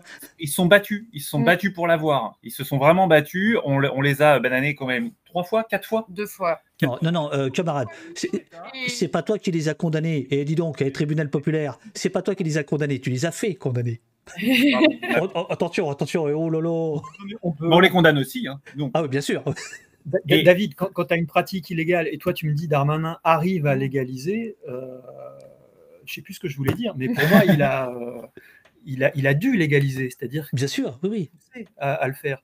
Euh, Enfin, tout ça est un jeu de chat et de souris. Et Et, sur- et ce, que, et ce, que je, ce que je voulais dire juste, c'est qu'il n'y a pas seulement la légalisation devant le Parlement ou en force, il passe en force pour faire ça, mais le risque aussi qu'on a et auquel on fait très très attention, euh, et ce qui était demandé là dans, dans le chat, quelque chose dont j'avais parlé justement à Marseille, euh, c'est le risque euh, devant, euh, devant la justice. C'est-à-dire, euh, on arrive avec un sujet devant la justice, on dit, mais nous, euh, on considère comme normal de condamner euh, de condamner euh, les drones, de condamner euh, euh, la, la surveillance ou des choses comme ça.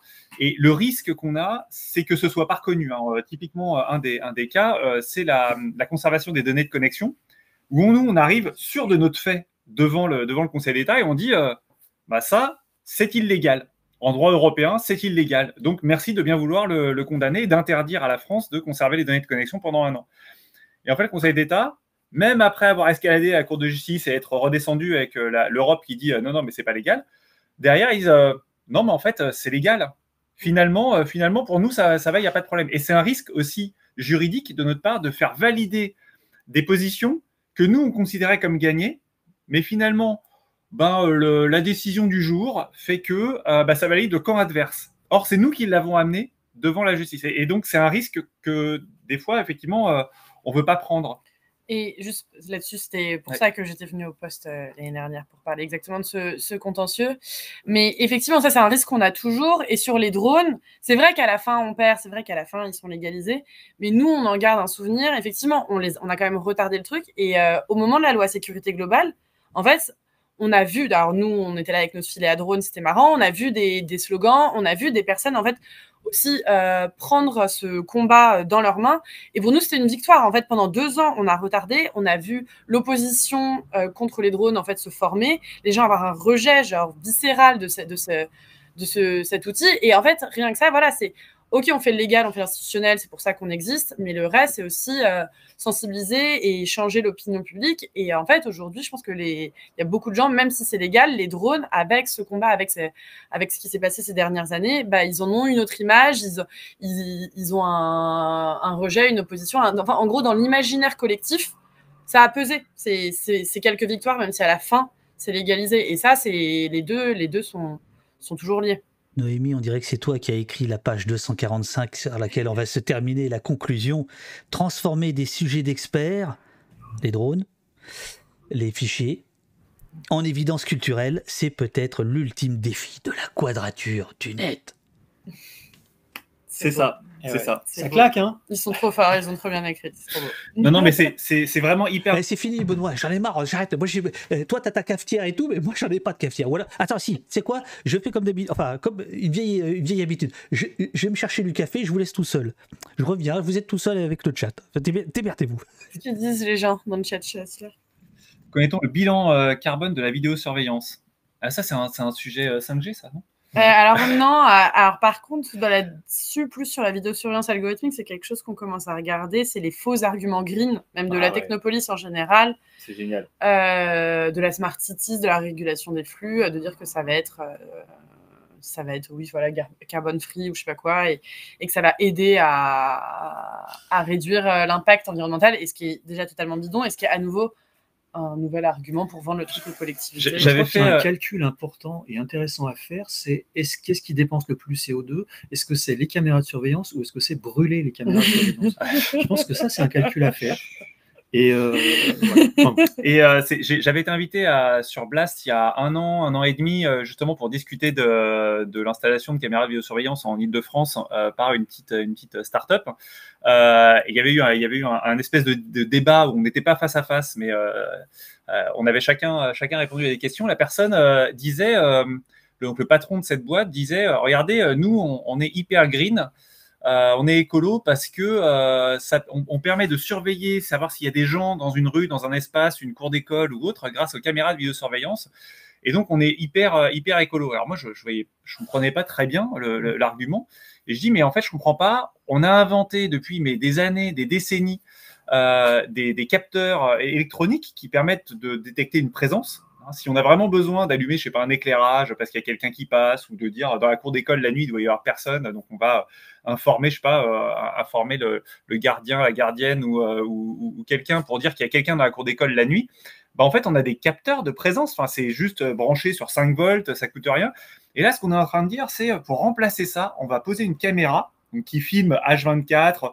On va brancher euh, derrière euh, un, flux euh, RJ45, un câble RJ45 ou de, la, ou de la fibre avec des routeurs, avec des machins, puis avec une grosse machine, un gros ordinateur qui fonctionne H24 pour faire de la reconnaissance de, de, de forme dans l'image en permanence euh, pour pouvoir détecter s'il y a quelqu'un dans la cour d'école. Alors moi, je dis, mais attendez, en quoi c'est écolo d'avoir des caméras branchées sur le secteur, machin, des, des super ordinateurs, des super calculateurs pour aller détecter s'il y a une présence Je ne comprends pas. Ah oui, je sais, c'était parce que c'était pour utiliser le détecteur de présence pour euh, allumer les éclairages dans la rue. C'est-à-dire, on les réduit quand il n'y a personne et on les rallume euh, quand il y a des gens qui passent. Et c'était, euh, bon, ça c'est écolo. Et donc, on a besoin de la surveillance généralisée pour pouvoir être écolo, pour éteindre légèrement les LED qui consomment déjà pas grand-chose, ouais. et pour savoir quand est-ce qu'il y a besoin d'allumer plein phare quand il y a quelqu'un. J'aime installer des capteurs de, de, de, mouvement et ça sera largement suffisant. Enfin, ah oui, la proportion des caméras utiles entre guillemets dans des procédures judiciaires. Euh, ouais, ça, très on peu. très peu. On l'a mis sur le site de la plainte. Euh, c'est dans les enquêtes, déjà dans les enquêtes élucidées, les caméras, c'est moins de 2% des enquêtes élucidées. Ah, J'avais 4%, c'est encore moins. Bah, ça du coup, après, ça dépend, ouais. Euh, mais pareil, à nouveau, il y a très aussi. peu de chiffres. Euh, donc, ce, que, ce, qui, a été dit à un moment dans le live, c'est que les quelques études qu'on commence à voir apparaître, plus de sociologues ou de choses comme ça, démontrent euh, voilà, le faible. Voilà, si on, on, reste, si on enlève tout, tout, toute la politique, parce que même la Cour des comptes l'a dit, si on est vraiment sur un truc purement mathématique, comptable, en fait, ça ne participe pas à l'élucidation des crimes et, euh, et euh, voilà, dans un plan de procédure pénale. Donc, le chiffre qu'on a, nous, c'est moins de 2%. Et si vous allez sur le site de la plainte, il y a pas mal de descriptions et normalement, il y a des liens vers, euh, vers les sources, vers de, les sources ouais. de, ces chiffres. Merci infiniment, les amis. Ah, vous voulez continuer? Allez-y. Hein, moi, je... on, lisait les, euh, on lisait le chat. Stocker les images deux ans pour vérifier un jour peut-être si le chat n'est pas passé. Euh... Ah oui, alors les, les, les images, alors c'est ça qui est marrant aussi. Euh, les images, elles sont censées être euh, détruites au bout de trois mois. Euh, vous vous rappelez l'affaire Benalla? Où euh, en fait on s'est aperçu que la préfecture de police de Paris en fait elle détruisait pas les images donc euh, la police une fois de plus ne respecte pas la loi ce qui est quand même problématique euh, quand même. de l'agression l'agression de de, de, de, enfin de, de, manifestants par Benalla place de la Contrescarpe avait été transférée à l'Élysée après la date à laquelle normalement la vidéo était, avait disparu. Enfin, elle aurait dû être Mais détruite. par contre, au Stade de France, il y avait tout un tas de vidéos qui avaient été détruites trop tôt. Oui, et, voilà, et au Stade de France, par contre, euh, elles ont été Ça marche supprimées. pas très bien. En fait, tout. trop tôt, trop tôt, euh, ils peuvent les détruire en 24 heures s'ils veulent. hein. C'est la, Mm. date limite de. Oui, c'est ça. Mais bon, c'est quand même dommage qu'ils aient détruit les, les caméras de vidéosurveillance qui auraient montré les agressions des CRS euh, sur euh, des, des simples. euh, Ah, m'en parlez pas, mon brave monsieur. Ces problèmes de piles, ces problèmes de. Le, le mieux, le- tu sais quoi? Le mieux que j'ai vu quand même, c'est dans un dossier IGPN euh, concernant le 1er décembre, l'acte 3 des de, 1er décembre 2018, l'acte 3 des Gilets jaunes, un problème de violence policière euh, sur le l'arc de triomphe. Et là, ce que l'IGPN dit, image non exploitable, trop de gaz lacrymogène. C'est magnifique. Et alors, sur, euh, Même la caméra c'est ça. surveillance automatisée, euh, sur la- ce qu'on appelle la VSA, euh, il y a aussi euh, à savoir que les informations, elles sont extraites des images. C'est-à-dire, en fait, on peut très bien imaginer une situation dans laquelle les images sont détruites, mais toutes les informations qu'elles qu'elles contiennent, en fait, sont conservées. Le fait que euh, la personne X ou Y a traversé la rue à ce moment-là, ou se sont parlé, pendant combien de temps, où elle est rentrée dans, dans- tel numéro, à telle adresse, euh, et puis euh, à cette adresse-là, c'est une synagogue, ou c'est un, ou un, un- une adresse d'un- truc politique, ou, ou un syndicat, euh, bah, en fait, les informations peuvent rester conservées dans une base de données, mais les images être détruites. Donc, il n'y a pas de problème. euh, Alors, c'est bon pas les métadonnées, c'est plutôt le résultat de l'analyse. Ouais, c'est ça. Les métadonnées, c'est les, données qui entourent la, la capture de l'image. Heure, date, lieu. Mais on peut euh, aller au-delà des métadonnées, c'est-à-dire qu'elles peuvent carrément aujourd'hui, avec l'intelligence artificielle, elles peuvent être interpréter ces métadonnées. C'est-à-dire dire la personne X est rentrée euh, dans, le, dans le syndicat euh, et y est restée euh, 20 minutes, c'est carrément une, une, une- une explication des métadonnées, c'est une, interprétation des, métadonnées. Euh, et donc, vous cherchez euh, euh, la liste de toutes les personnes qui sont rentrées dans, un, dans une structure syndicale euh, de ces, euh, euh, deux derniers jours. Vous, vous l'écrivez comme ça, et vous avez des systèmes qui sont tout à fait capables de comprendre votre question et de vous ressortir la liste des personnes. Voilà. C'est là où, euh, là où quand je disais de, je parlais de surveillance totalitaire, c'est ça. L'ordinateur n'oublie pas et l'ordinateur ne fait pas d'erreur. Quand vous l'interrogez, vous avez tout. Et c'est ça le danger. Continuons la masterclass improvisée de la quadrature du net pour vous servir. Il est 11h33. Allez. Noémie, Mathieu, Benoît répondent à toutes vos questions. Quoi, pardon? Non, je, je- je disais que vous, ré- vous répondiez à toutes vos questions. À toutes leurs questions. C'est. À toutes. Euh, Il y a quelqu'un qui vous demandait tout à l'heure si vous connaissiez les travaux. Alors, je, je ne sais pas de qui il s'agit. euh, Je vais essayer de retrouver ça. Euh... Euh... toc, toc, toc. Avec quelqu'un qui veut parler finance, ça c'est Mathieu. Mhm. Le budget de la quadrature, si je me trompe pas, 280 000 euros par an. mhm. Voilà, à 80 ou 90% euh, par des dons de particuliers. Guillaume Pitron. notamment. Voilà, c'est ça. Est-ce que vous avez lu les travaux de Guillaume Pitron et de Philippe Billoux Euh, Qu'en pensez-vous par rapport à votre combat? Je, je ne connais pas ces gens-là, je ne sais pas si c'est une question piège ou pas, mais passeur de son, chez quelqu'un qui lit beaucoup, beaucoup, beaucoup, qui est tout le temps dans le Discord à faire plein de conseils de lecture. Est-ce que ça vous dit quelque chose? Guillaume Pitron, si je dis pas de bêtises, c'est celui qui a sorti un livre il y a pas longtemps sur euh, le coût écologique du numérique. Euh, Est-ce que quelqu'un peut me confirmer que c'est ça? Et je n'ai pas lu son livre. euh, je me sens d'un article. Euh, Et après, après la question écologique, C'est ça, le coût écologique du numérique. C'est ça. Alors moi j'ai une source anglaise. Elle, euh, non, clairement, la question écologique, on en parlait, voilà, comment elle l'utiliser comme prétexte. Nous, c'est des, des débats qu'on a beaucoup Il y en a ça interne. aussi qui est très bien, puisqu'on en est à parler bouquin. Euh, elle, euh, voilà, elle, euh, elle aborde l'IA euh, comme euh, industrie de A à Z, c'est-à-dire depuis l'extraction des métaux rares jusqu'à jusqu'aux conséquences sur les droits et, et les libertés.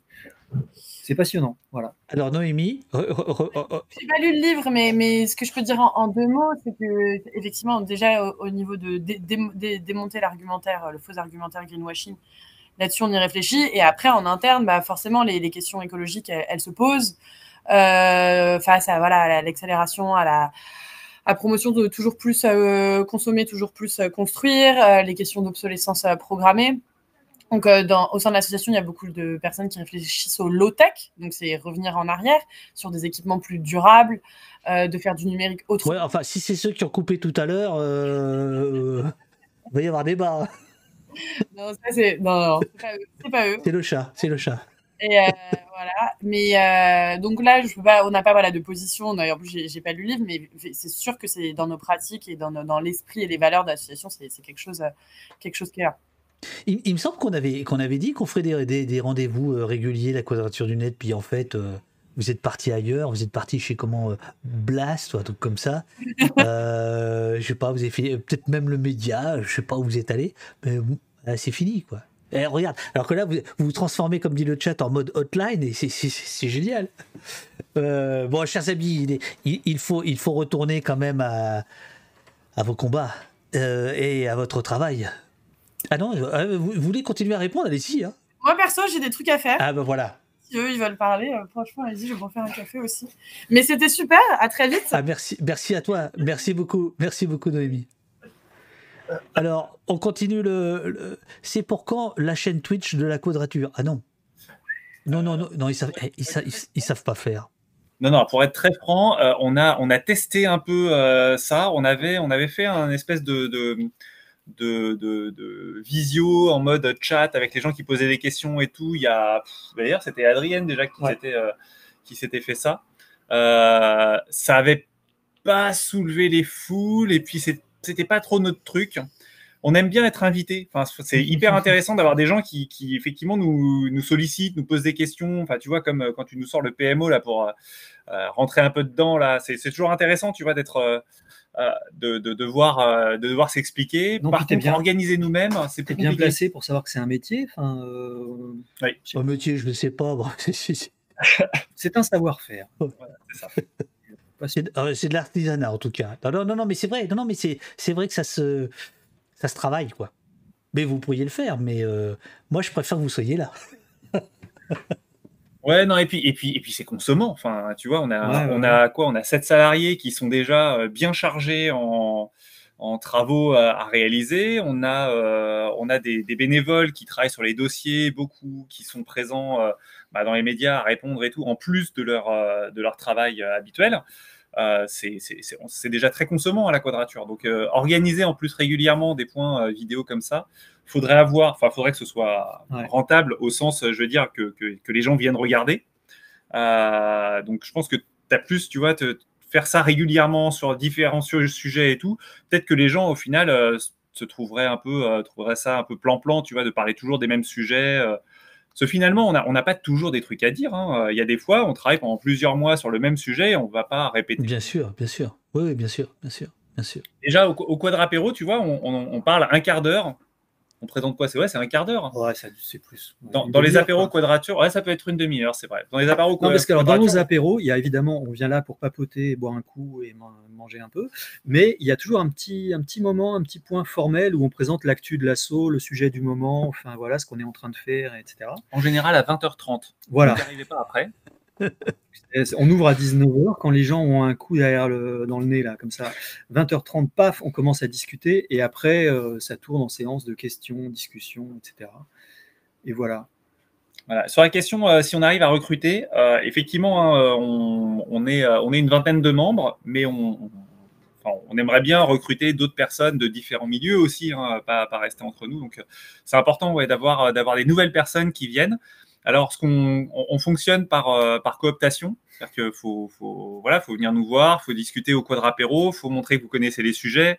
Euh, voilà, on, enfin, on, travaille avec des gens qui connaissent déjà un peu les sujets. Hein, c'est pas euh, on n'est pas une association, alors c'est une décision, c'est un choix hein, politique, organisationnel, que les gens qui donnent ne sont pas membres de fait de l'association, n'ont pas un droit de vote, par exemple, ou un, droit de parole sur, de choix sur nos combats.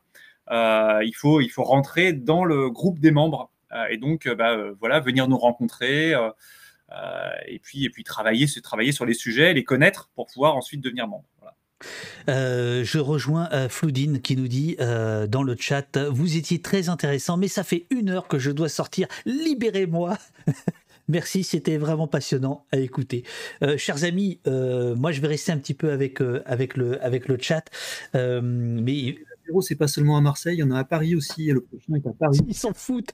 Pardon, David. Je réponds. Et la loi Avia, la loi Avia, c'est super intéressant parce que c'est une loi donc contre la haine en ligne. il a Il est parti. disparu. il est parti. la loi contre la haine en ligne de, de, de Laetitia Avia, enfin qui a été présentée par Laetitia Avia, Ouais. c'était une loi vraiment euh, où on a répété pendant des mois que tout ce qu'elle proposait c'était totalement euh, inconstitutionnel, euh, hyper dangereux, etc., etc. Et, euh, et en fait, euh, ils sont tous allés la défendre. Les députés macronistes sont allés sur les, plateaux de radio, télé, euh, défendre la loi en disant Ouais, non, mais c'est hyper important, la haine en ligne, c'est hyper dangereux, euh, faut censurer en, moins d'une heure et tout et tout. Et au final, c'est 95% de la loi qui a été censurée par le Conseil constitutionnel. Donc, on considère ça aussi comme une victoire de l'association. C'est quand même hyper, hyper important. Quoi. On a réussi à suffisamment mobiliser pour qu'à un moment, même le Conseil constitutionnel dise Bon, ok, d'accord, enfin, faut arrêter. Et sachant que euh, Laetitia Avia, euh, quelques mois plus tard, juste députée euh, française, hein, est allée au niveau européen faire la promotion de sa loi en disant Bon, ok, ça va pas marcher en France. Donc, si on veut mettre la pression sur le Conseil constitutionnel français, bah, il faut qu'on aille directement au niveau européen pour forcer la France. Et donc, c'est souvent comme ça d'ailleurs que se passent les textes, les textes français. Ils n'arrivent pas à le faire en France. Donc, ils disent Ah ouais, mais vous comprenez, on est obligé, c'est l'Europe. Bah, L'Europe, faut se rappeler que, en fait, c'est nous. C'est les, c'est les, le- les gouvernements euh, Les gens européens. disent merci, il faut qu'on arrête en fait. Ah ouais, d'accord, ok. Merci. Pardon. Vous voulez qu'on s'en va Faut qu'on s'arrête. Euh, laisse- il est parti. Il est parti. Il a dit donc voilà, moi, donc la, loi Avia, elle vient de revenir là cet été euh, avec un- une censure en une heure des contenus euh, dits euh, terroristes. C'est une loi, une loi terrorisme.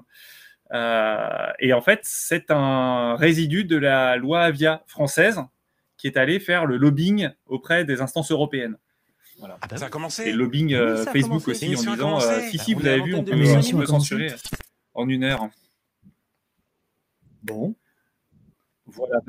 qu'il disait que J'en peux plus, j'en peux plus, j'en peux plus de la quadrature du net. Désolé, je suis désolé. De la quadrature du net. D'ailleurs, d'ailleurs, pour, pour les gens qui étaient à Marseille euh, il y a deux semaines, Oh. Je crois que j'ai parlé deux heures. Il est reparti. Il est reparti. Il est reparti. Je crois que j'ai parlé deux heures et, et franchement, je me, je me suis demandé si ça n'avait pas été trop long. Mais euh, et là, on a parlé combien de temps d'ailleurs Je sais pas. Stop de quinze. Bah, alors, l'émission a démarré il y a 3 heures, mais ouais, ça fait 2h20. 2h20. Donc, euh, une pensée émue pour euh, Eurial. Euh, c'est la, la modo en chef de d'Opost, qui est aussi la monteuse, et c'est à elle que va revenir la tâche. Comment? Itérialisation. Mais t'as pas vu Il y a tout un tas de jeux de cartes. Ah, Oui, mais il dit que- il- il- ce qu'il dit, c'est qu'elle va monter après, elle va supprimer des passages. Ah, je sais pas. Pour Blast. Je pense qu'on Ah, va. pour Blast. Ah d'accord. Euh, vous savez ceux avec qui vous travaillez. Euh, donc voilà. Et donc là, je ne sais pas. Là, là, je peux pas lui demander de faire 30 minutes. Ça, c'est c'est- c'est- c'est- c'est le bordel. Euh, je sais pas comment on va faire. Mais c'est- c'est voilà.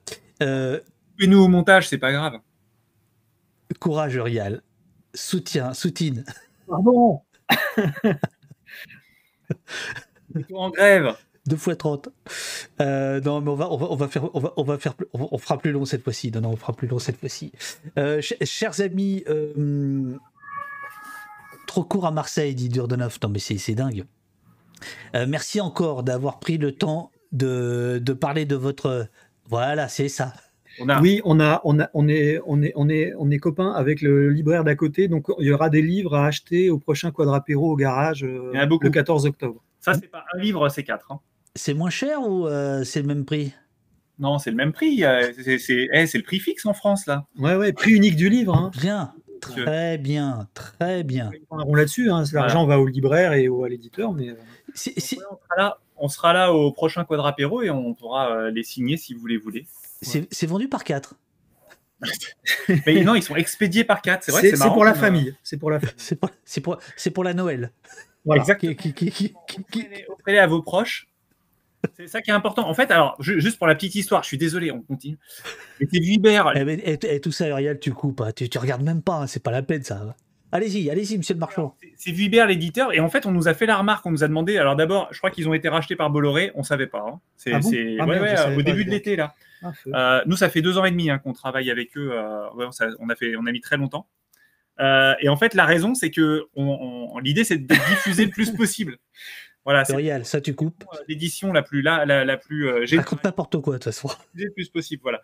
Et donc, l'idée, c'est offrez-le, offrez-le à tout le monde, euh, diffusez, euh, diffusez ce- cette, cette, cette idée qu'on a de l'émancipation du numérique euh, et de la, li- de la libération du numérique plutôt que de- d'en faire un outil de surveillance. C'est un peu l'idée qu'on essaye de, de pousser là-dedans. Euh, en plus de vous expliquer comment euh, la quadrature fonctionne, c'est vraiment l'idée qui est poussée dans le bouquin. Voilà, donc c'est pour ça, achetez-les Écoutez, on a tout dit. par 4. On sait tout dit. Je pense que- Non, mais surtout, surtout moi j'insiste sur le, le fait que, euh, oui, c'est-à-dire il y a, y a tous ces combats dont on parle beaucoup ici, vous venez régulièrement, etc. Mais ce que j'aime beaucoup dans le, dans le bouquin, c'est qu'il y a c'est un bouquin sur euh, qu'est-ce que c'est que militer et qu'est-ce que c'est que d'essayer de renouveler le militantisme, quoi. Voilà, c'est ça que j'ai que j'ai que j'ai vraiment bien apprécié dans le, dans le bouquin. Bravo, messieurs. Alors, on rappelle qu'il y a également Axel Simon et Lou Maluré. Je ne sais pas si ces gens existent, mais ils sont euh, sur le, le haut de la couverture. Des vrais gens. Et surtout, on remercie Lou parce que euh, c'est Lou qui nous a construit le- vraiment les trois parties, le chapitrage et tout. C'est vraiment Ouais. euh, Lou qui a travaillé dessus. Et nous, on a rempli les parties derrière. Donc, merci, merci. Et merci à Axel qui a travaillé depuis Londres, hein, parce Ouais. qu'Axel travaille à Londres, euh, dans, chez, chez Matrix.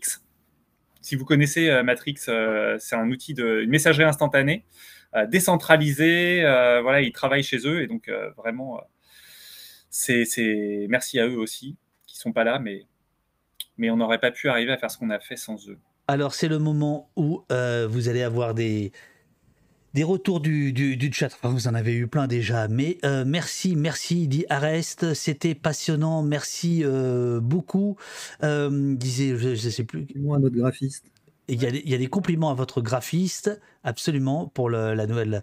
Euh, merci, messieurs, dames, dit Badass. Euh, le chef fatigue, un petit café, tu m'étonnes, j'en peux plus, mais non, mais ils sont dingues. Euh, des, des smileys, merci, merci, merci, merci. Vous avez un super graphisme sur le site. Merci d'avoir consacré du temps à échanger à tous les trois. Merci Mathieu Labonde et Benoît Piédalu, euh, devenu le Bernard Pivot de la Quadrature du Net. hein. Vous avez vu comment il a présenté le livre, c'était extraordinaire. Et à la demoiselle dont j'ai oublié le nom, Noémie, Noémie, Noémie. bien- C'est pas moi qui ai oublié le nom, c'est Uriel. Ça n'arrive jamais. Uriel vient de se tromper, c'est donc bien un être humain. Uriel n'est pas une machine, puisque tout à l'heure, t'as écrit sur ordinateur, se trompait pas. Et parfois, on- avec, avec Uriel, on sait pas trop. Merci, bonjour aux abeilles, dit Christian Moll. Un grand merci à vous, dit Louise.tv. Oui, parce que alors Benoît a des ruches. Mais, Voilà. mais comment ils savent Bah, c'est une notoriété publique. Quelqu'un en a parlé dans le chat et voilà. D'accord. Donc je suis apiculteur Ça balance, aussi, ouais. ça balance au poste. Ça balance, bah, c'est- c'est le but. Merci pour le super staff. euh, staff, oui, staff aussi, mais taf, pardon. Merci pour leur super taf. Force à vous, les copains. Merci beaucoup, euh, vous dit euh, L'Henri Vic. Merci beaucoup au top, dit Zalo. Euh, good game pour cet échange très instructif. Le combat continue, dit Anticor. Si vous voulez euh, participer à la campagne. Technopolis et documenter euh, l'état de la euh, surveillance dans votre commune, il faut aller sur technopolis.fr. Il y a un super guide pour savoir comment faire des demandes CADA, obtenir des documents, quels recours juridiques, etc. Euh, Allez-y, c'est euh, l'idée de cette campagne, c'est que tout le monde s'y mette et qu'on on déglingue la surveillance en France. Et si vous avez des, si vous travaillez dans une administration et que euh, vous voulez pas qu'on sache Il y a même des abeilles dans le Il y a un Secure Drop. Et un Secure Drop, c'est un, un- Ouais. un serveur de dépôt de documents euh, on peut faire des fuites. Voilà, n'hésitez pas. Quel est le nom du graphiste? Ou de la graphiste Elle s'appelle Marne. Voilà, et là, il y a plein d'abeilles. Si c'est un pseudo. On va pas balancer son nom comme ça. Bah non. Vous reviendrez? Alors, dans d'autres euh, pays francophones? Euh, Non, non. On a, on, on travaille au Alors- niveau européen avec une euh, Ouais. Ouais. On, on appartient à une galaxie de, de, de- d'association. d'associations semblables à la nôtre en Europe. Euh, ça s'appelle EDRI, la structure, et euh, eux, ils font tout le lobbying euh, à Bruxelles. Alors des fois, on vient en renfort aussi, mais voilà. Et, et sinon, on a quand même une branche de Technopolis en Belgique qui s'est créée spontanément. C'est pas nous, mais c'est des. Technopolis.be. Voilà. Ils font beaucoup de choses. Et, ouais. Ouais, Et ils font, ils ils font, ils font des guides de- de- d'autodéfense numérique, des choses comme ça. C'est des super. euh, Bon, Mathieu Benoît, je vous propose qu'on commence l'interview. Je pense que vous êtes chaud. mais, Allez, les amis, Bonne journée, merci beaucoup, David. je t'en prie, c'était un plaisir. Merci et bravo à vous surtout. Bonne Merci journée à. Bravo à vous.